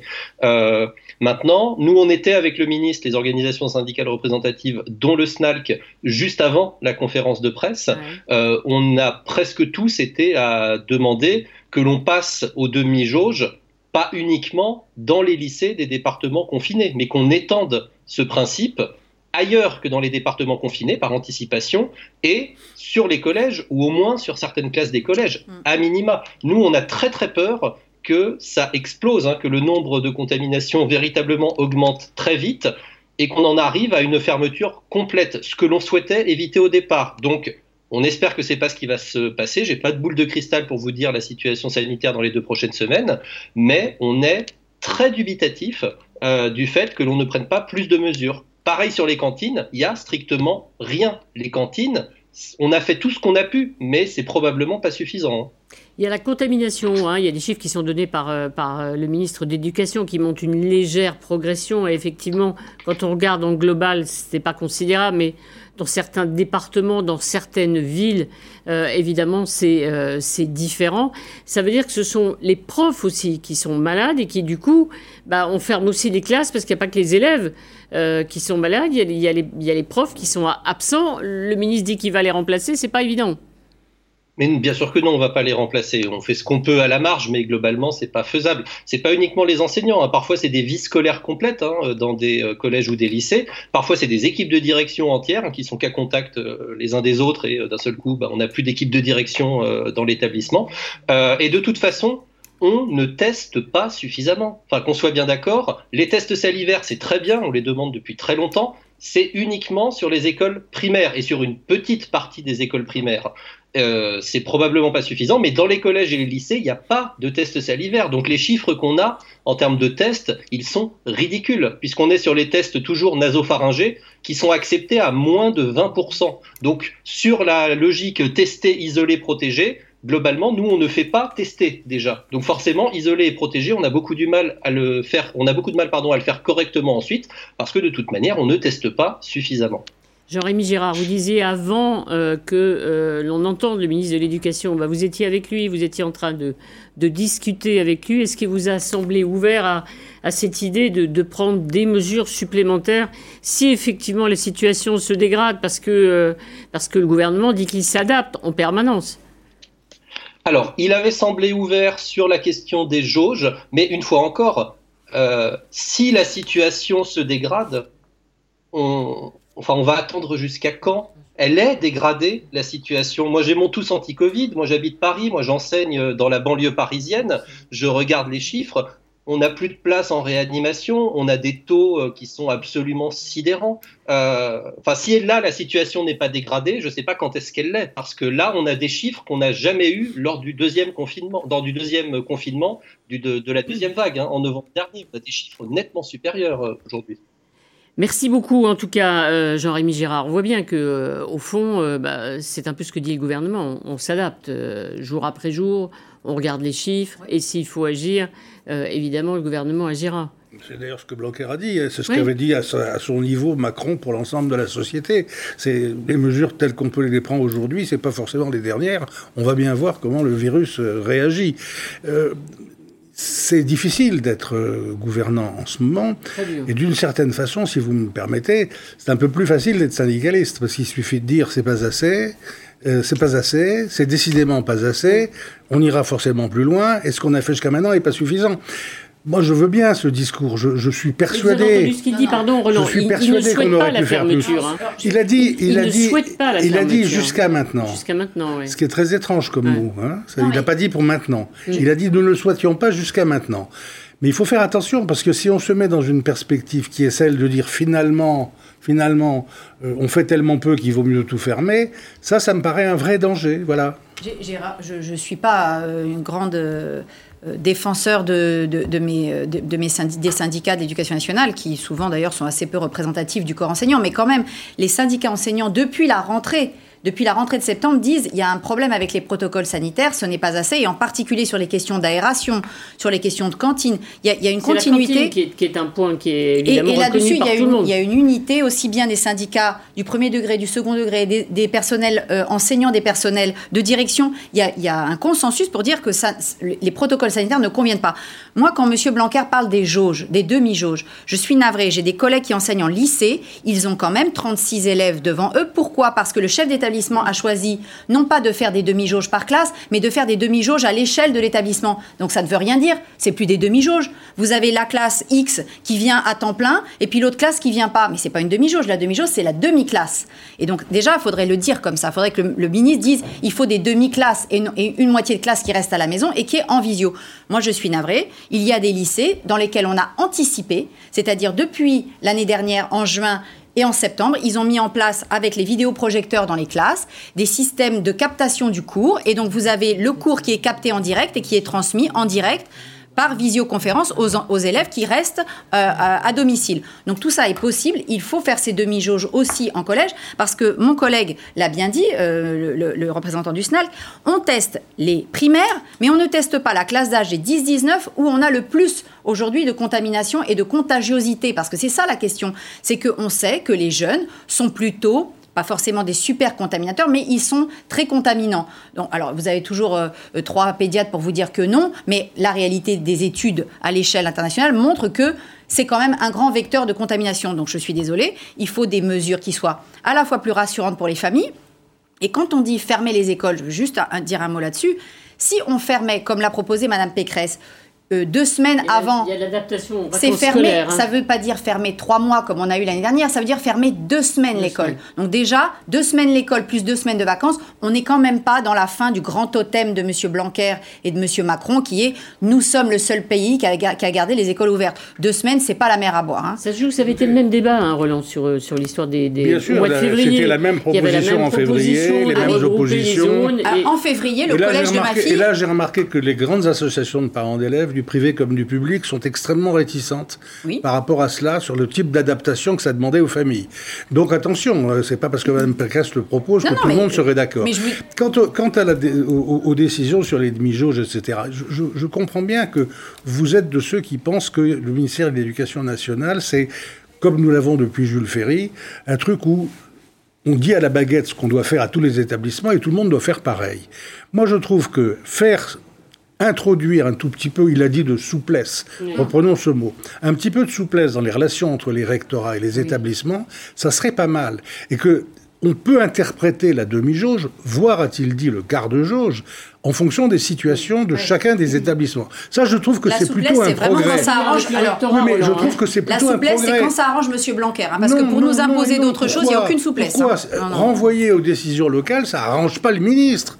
C'est fait pour arranger, au contraire, permettre de s'adapter à chacune des situations. Il y a des classes, des enseignants, des endroits, des locaux dans lesquels on peut faire certaines choses et pas dans d'autres. C'est bien de les discuter et de les mettre en place très vite d'une initiative locale avec l'acceptation souple d'un rectorat. Mais d'ailleurs, moi, en février, le collège de ma fille a fermé une semaine avant les vacances scolaires. Donc, il y a eu trois semaines de vacances et nous avons été mis au pied du mur, au pied du mur la veille pour le lendemain. Et eh ben, c'est comme ça. Allez, on va demander évidemment le vie d'un pédiatre, Christophe Battard, qui est pédiatre et membre de l'Association française de euh, pédiatrie. Euh, merci d'être avec nous. Vous avez sans doute écouté Jean-Michel Blanquer annoncer euh, une mesure, la mesure, c'est-à-dire une classe fermée dès qu'il y a euh, un cas détecté, euh, un élève positif dans une classe. Jusqu'à présent, c'était trois, sauf s'il s'agissait d'un variant ah sud-africain, par exemple.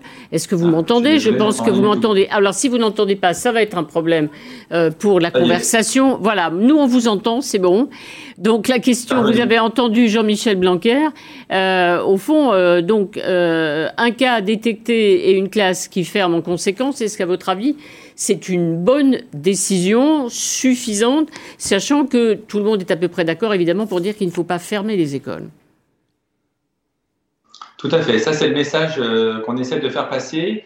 Et je crois que le gouvernement a entendu euh, le message de la Société française de pédiatrie qui, dit que c'est le dernier recours et que la fermeture d'école ne peut avoir, ne peut avoir lieu lorsqu'il y aura un confinement strict. Donc, il faut effectivement renforcer ces mesures de, protection et continuer à dire aux gens de ne pas se, malgré le ras-le-bol d'une année de, de, coronavirus, de continuer à faire attention. Premièrement. Deuxièmement, euh, donc de ne pas se réunir. Deuxièmement, même s'il y a des fêtes qui arrivent en ce moment. Deuxièmement, effectivement, comme c'est un, variant qui a émergé et qui est devenu très majoritaire, on a vu qu'il était plus contagieux, euh, plus contaminant et donc, il me paraît raisonnable, euh, effectivement, de, fermer les classes dès lors qu'il y a un cas et, on, voit, et on, et on, teste. Et on teste, à mon avis, encore pas assez, euh, de manière euh, systématique. Et, j'ai appris que les parents n'étaient même pas tous favorables à des tests salivaires qui étaient sans aucun risque sans aucun danger et qui n'avaient aucun problème avec ça. Donc, il faut vraiment être partie prenante dans cette, dans cette pandémie et euh, aller de l'avant pour que les parents soient en accord avec l'académie. Oui, le, ministre de l'Éducation a dit que 320 000 tests avaient été proposés, 200 000 réalisés. Euh, ça correspond évidemment à la volonté des familles, c'est-à-dire qu'il y a beaucoup de familles qui refusent que ces tests soient pratiqués. Alors je reviens sur la, contagion, guillemets, pour faire simple et dire les choses simplement. Effectivement, dans un premier temps de l'épidémie, on avait dit, bah, les enfants, euh, il n'y a pas de risque, tout va bien. Et aujourd'hui, on a l'impression effectivement que tout change avec euh, les variants, variants anglais, variants sud-africains, et qu'il faut être beaucoup plus précautionneux, c'est ça? Alors, je, vais tempérer vos propos et revenir sur le pas qui n'est pas enfin, on a dit peu et ce n'était pas pas. Les enfants sont peu contaminants et non pas pas contaminants. C'est une différence qui est, qui est importante parce que maintenant, effectivement, on a plus de cas dans les écoles parce qu'il y a plus de cas dans la société. Mais on n'a jamais dit que les enfants n'étaient pas contaminés. Par contre, euh, il faut garder à l'idée, hein, l'idée générale, c'est que les enfants ne sont pas les vecteurs de cette euh, pandémie. Et ça, c'est très important et c'est ce qui nous permet d'affirmer, avec les études que nous menons avec euh, le professeur Cohen, que les enfants ne sont pas les vecteurs. On le voit bien dans tous les chiffres qu'on peut montrer, que l'école est même protectrice pour les enfants. Ça veut dire aussi euh, que l'on doit tester, on teste les enfants, il faut aussi tester les enseignants, euh, parce qu'au fond, euh, il n'y a pas que les enfants à l'école. Hein, pardon de le dire, Monsieur de la Palisse serait d'accord avec moi, c'est bien.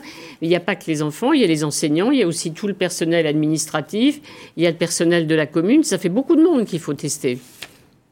C'est pour ça que sur les 10 millions d'enfants, réaliser 200 000 tests, je ne vois pas vraiment pour l'instant l'utilité de ces 200 000 tests sur les 300 000 proposés.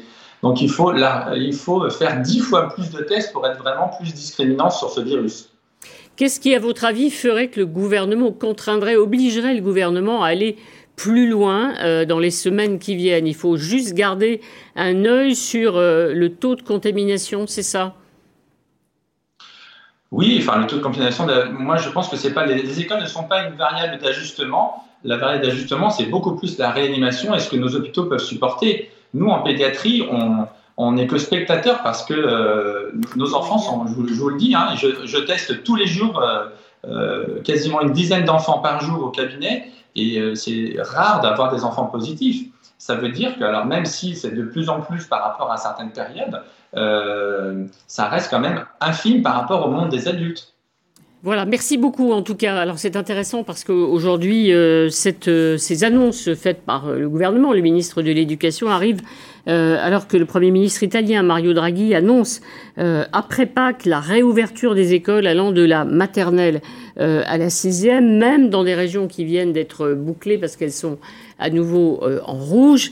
Euh, c'est notre priorité. L'école en présence est au premier rang des objectifs euh, de la politique du gouvernement, dit le Premier ministre italien. évidemment, toutes les autres restrictions resteraient en vigueur, mais, mais, mais, eh bien, il faut donner la priorité aux écoles. C'est vrai sur le plan sanitaire, c'est vrai aussi parce que le rappelait ce il y a un sujet économique avec les écoles, évidemment. Oui, dans les, Italiens, ils ont, chaque fois, dans chacune des vagues, ils ont commencé par les, par les écoles. Ils pensent que c'est extrêmement important. Moi, je, j'en reste à ce que vient de nous dire le, le, membre de la Société française de pédiatrie, qui reprend quand même l'ensemble des études mondiales qu'on a à notre disposition et qui disent que les enfants ne sont généralement pas le vecteur de la pandémie. Il faut donc peut-être voilà, je, pense que les gouvernants, ils pensent à l'économie et ils pensent aussi à l'opinion publique. Et que quand vous avez un thème qui monte fortement dans l'opinion, qui est faut fermer les écoles, bah, ça devient au bout d'un moment difficile de tenir. Et j'ai l'impression que c'est le cas de nos amis italiens. La question, encore une fois, c'est pas forcément la question des enfants, des petits. C'est-à-dire vraiment, c'est les collèges, lycées. On le voit, euh, d'abord parce que les collégiens et les lycéens sont ceux qui ont aussi une sociabilité, une vie sociale un peu plus importante que les élèves d'école primaire.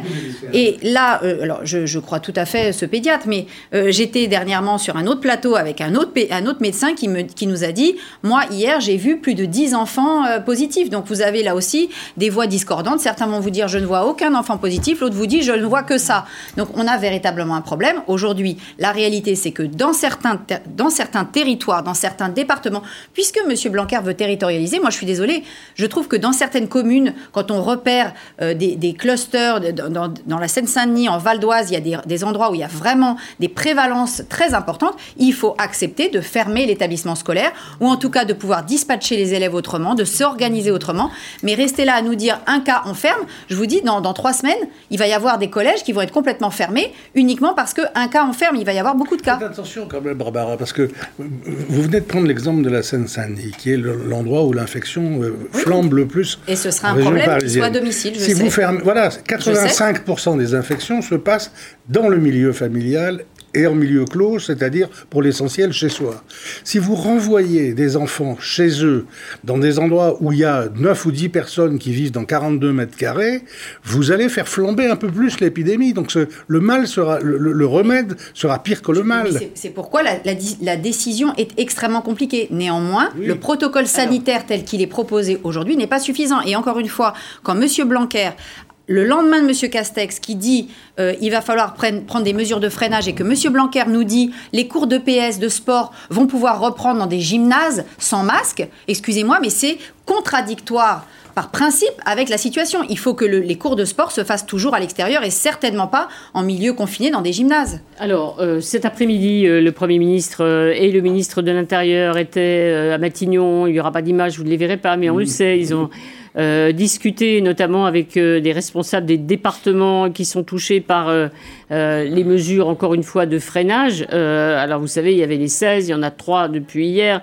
et puis il y a aussi 17 départements qui ont été mis sous surveillance. Il y a des mots qui reviennent de Matignon qui sont à l'image ou comparables à ceux semblables à ceux prononcés par le Premier ministre hier, qui dit que la situation est critique euh, avec euh, l'entrée en action de la troisième vague, la prédominance du variant britannique, une course contre la montre euh, est engagée, dit le Premier ministre, qui montre à quel point il juge que la situation est sérieuse. Et depuis hier, eh bien, on a entendu aussi le président de la République dire qu'il était prêt à prendre des décisions nouvelles s'il le fallait. Sans doute dans les prochains jours, les prochaines semaines, nous aurons des nouvelles mesures à prendre. On les prendra tous ensemble, à la lumière des faits, en étant transparents. On le fera en temps réel. Voilà, pression euh, aussi, voilà ce que dit le président de la République, alors qu'on le sait, la pression euh, exercée euh, par les médecins est très importante. Écoutez, l'un de ceux qui, il y a un an, avait en premier discuté avec le président de la République à l'hôpital, écoutez ce qu'il dit aujourd'hui. La première vague, on a été surpris. Les soignants se sont retroussés les manches.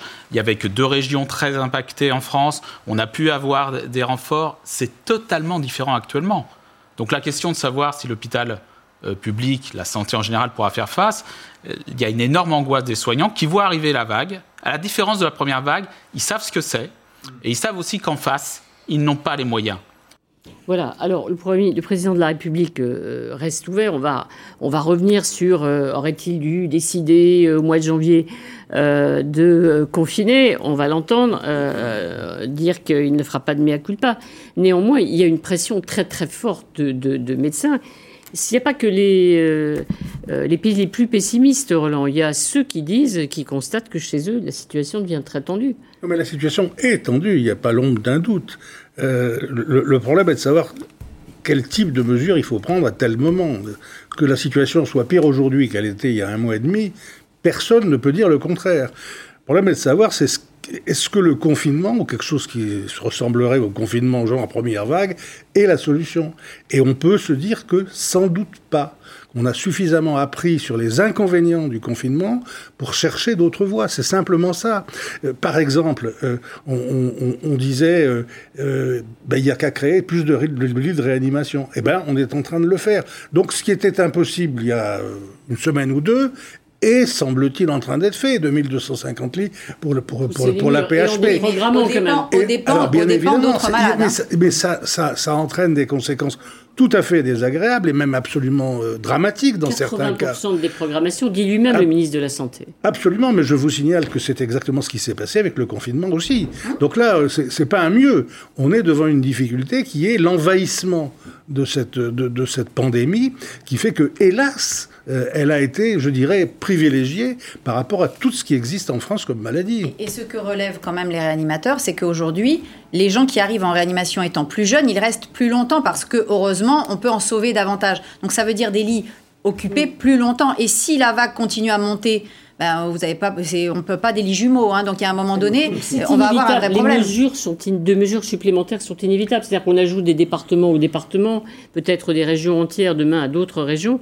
Ça ben, veut dire que les mesures plus, plus euh, apparemment, importantes. Euh, euh, Monsieur Macron a dit que l'Allemagne était un pays frère, apparemment. D'ailleurs, frère ou sœur, il a dit. Frère ou sœur, il ne sait pas bien. En tout cas, eux, ils ont 1200 lits de réanimation occupés. Donc, peut-être pourrait-il prendre aussi, on pourrait déjà transférer. Mais on peut plus, ils sont très occupés aussi en ah, Allemagne. Bah voilà, donc ils sont très occupés, mais enfin ils sont un peu moins occupés que nous parce que nous on est à 4000 et eux ils sont à 1300 et que aujourd'hui vous avez des accidents de la voie publique parce que ça aussi c'est un élément. Comme on n'est pas en confinement, il y a par exemple des accidents de la voie publique qu'on n'avait pas dans le premier confinement. Quand vous arrivez à l'hôpital, cela on peut pas leur dire excusez-moi votre cancer on l'opérera dans six mois ce qui, pose, qui vont poser de gravissimes problèmes. Et celui qui a eu un accident de la voie publique, on ne va pas lui dire revenez dans six mois. Donc on va avoir un véritable problème. Et à un moment donné, effectivement, il y aura des mesures qui devront être prises. Le problème, c'est aujourd'hui euh, cette multiplication des conférences de presse. On en a une pratiquement tous les jours ou tous les deux jours pour nous dire quoi? Là, pour nous dire un cas, on ferme.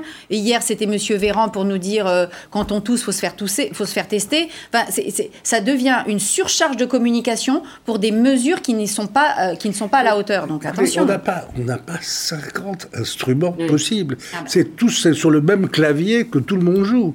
Pourquoi ce virus se diffuse-t-il plus? C'est nous qui le, faisons, qui le diffusons le plus. Il n'y a pas d'autre explication. Et surtout, on n'est pas vaccinés. Nous, alors, nous, quand nous ne sommes pas vaccinés, nous, faisons, nous diffusons le virus parce que nous ne respectons pas suffisamment les fameux gestes barrières. Il n'y a pas d'autre explication. Je ne veux pas accuser les gens de ne pas suivre, mais pour des raisons diverses. Parfois, ils ne peuvent réellement pas. Parfois, ils sont dans des conditions de travail ou de vie familiale où c'est impossible. Mais voilà, c'est ça qui fait qu'il fait qu'il faut empêcher la circulation. Et empêcher la circulation, c'est toujours la même chose. Si on veut éviter le confinement total, c'est les mesures de couvre-feu, etc., etc. On peut jouer là-dessus, les, les faire plus ou moins importantes. Mais il n'y a pas 50 façons de faire. Là, fait moins je reviens sur la course contre la montre est engagée, dit-on. Alors on a bien compris, entre ah évidemment la diffusion du virus, ce variant britannique et évidemment la vaccination. Du coup, alors on revient à cette question qu'on se pose effectivement depuis la fin du mois de janvier et la décision, le choix du président de la République de ne pas écouter les scientifiques, mm. le conseil scientifique et de fermer sans doute à titre préventif. S'est-il trompé? Forcément, la question lui a été posée hier soir. Nous avons eu raison de ne pas confiner la France à la fin du mois de janvier, parce qu'il n'y a pas eu l'explosion qui était prévue par tous les modèles. Donc je, peux vous affirmer là, cette fois-ci, que je n'ai aucun mea culpa à faire, ni aucun remords, ni aucun constat d'échec. Nous avons eu raison de le faire.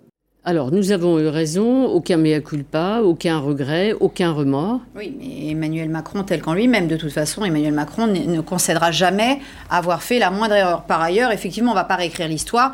Euh, les décisions ont été prises le 29 janvier. Il y a eu des propositions pour euh, euh, se servir des vacances scolaires, par exemple, pour faire un sort de mini-confinement. Ça n'a pas été choisi. Maintenant, moi, on y reviendra peut-être, mais ce qui m'a étonné, c'est sa façon dont il a justifié donc, ce, cette petite pas mea culpa, mais en disant les Américains, euh, les Anglais euh, ont été plus ambitieux, plus fous. Nous, nous avation été plus rationnels. Vous parlez des vaccins, là, c'est autre chose. Oui, oui, non, mais, mais, autre chose. mais ils confondent la rationalité et la bureaucratie. Nous, on n'a pas été rationnels. La ration... Le pragmatisme, c'est de la rationalité. Hein les Américains, les Israéliens et les, Britanniques ont été pragmatiques, donc, donc très rationnels. Nous, en Europe, on n'a pas été rationnels, on a été bureaucratique, technocratique, euh, complètement aveuglé par euh, un dogme. Et M. Macron nous dit, ah non, ça, c'est de la rationalité. Non, moi, je pense que vraiment, avec Emmanuel Macron, l'Europe... C'est le non-confinement du 29 janvier. C'était le 29 janvier. Et à l'époque, vous étiez de ceux, oui, oui, moi aussi, qui disions qu'on était d'accord. Mais nous n'étions pas dans la situation actuelle. Bien sûr que j'étais d'accord le 29 janvier. Vous n'allez pas lui reprocher maintenant de ne pas faire un mea culpa ah là-dessus, puisque nous étions d'accord. Non, non, je parlais du mea culpa sur les vaccins. Ah, mais ça, c'est Là, on est sur le 29 janvier, il pas de ça. Non, non, on ne peut pas le lui reprocher le 29 janvier. Non. Roland, est-ce qu'on peut. Il a raison de dire pas de mea culpa, pas de remords, pas de regrets, ou bien est-ce que c'est un peu maladroit? Est-ce que tout le monde a en tête C'était la phrase de la semaine, Angela Merkel, euh, disant j'ai commis une erreur, euh, je regrette, je demande pardon Allemands c'est gonflé, ça. Hein. Bah, c'est gonflé, c'est pas, pas chez nous. Donc là, il n'y a, pas la moindre. C'est formidable. Formidable. Non, mais il a fallu dire qu'il a joué sur le, même clavier avec deux réponses différentes, justement sur deux choses différentes il a fait son mea culpa d'une certaine façon. Oui, ah oui. il sur notre absence sur l'Europe, sur oui, c'est-à-dire voilà pourquoi pourquoi j'ai tout refilé, pourquoi j'ai refilé le bébé à l'Europe. On aurait peut-être pu, voilà. Ça c'est quand même euh, quelque chose de très important et qui est au cœur de la discussion actuelle sur le retard des vaccinations. Et puis il dit par ailleurs, pas de mea culpa sur le 29 janvier. moi je trouve ça assez logique. autant d'ailleurs on avait envie d'être critique sur le fait qu'on aurait pu être plus proactif dans la discussion avec le laboratoire. Il le reconnaît lui-même, dont acte, tant pis. Mais il n'y a pas de raison le 29 janvier. Mélangeons pas tout. Alors, sans surprise évidemment, les oppositions, euh, depuis hier soir, dénoncent euh, ce refus du président de la République de faire un petit mea culpa, même un tout petit, un petit remords, un petit regret, rien du tout. Donc, ils ne sont pas contents tous les spécialistes avaient prévu que euh, en mars et en avril, on allait avoir à nouveau une flambée d'épidémie due au variant anglais. C'est sa façon de faire, voilà, d'admettre euh, d'admettre aucune erreur, alors que lui et son gouvernement euh, les accumulent. On a un président de la République qui hier, au lieu de faire son mea culpa, un satisfait et dit ben non, j'écoute pas les scientifiques et moi j'ai décidé tout seul de faire un pari sur la vie des gens. Ce pari il est perdu et se traduit en centaines de morts. Mensonge sur sur tous les aspects de sa politique en matière de euh, de Covid et aujourd'hui il doit payer l'addition, c'est-à-dire qu'en fait il fait payer l'addition aux Français. 14 juillet, nous avait dit nous serons prêts s'il y a une deuxième vague. Nous ne sommes pas prêts. Euh, donc je l'engage à avoir un peu d'humilité. Voilà, c'est un petit climat politique quand même qui est en train de changer. Alors c'est vrai, c'est facile quand on est dans l'opposition. On applaudit le 29 janvier, on critique aujourd'hui, mais en même temps, est-ce qu'on n'est pas quand même, et, on sent bien que cette semaine a été quand même décisive pour le pouvoir? La semaine a commencé à être décisive quand, quand Emmanuel Macron a suivi Angela Merkel sur l'AstraZeneca, d'avoir euh, d'avoir décidé en après, dans un après-midi comme ça, sur un coup de tête, de, de, suivre l'Allemagne. Moi, je trouve que ça augure aussi de la, la, campagne de 2022. Parce que si Emmanuel Macron commence sur ce régime euh, je n'ai rien fait euh, de, de, de mal, tout s'est très bien passé et je vais vous raconter mon quinquennat, en fait, tout était parfait, je pense que la campagne électorale va être très chaude. Hein. Je suis d'accord sur l'AstraZeneca, je pense que c'était une, une erreur erreur politique. Sur 2022. Sur 2022, ce qui m'inquiète un peu, vous voyez, c'est quand je vois Bayou.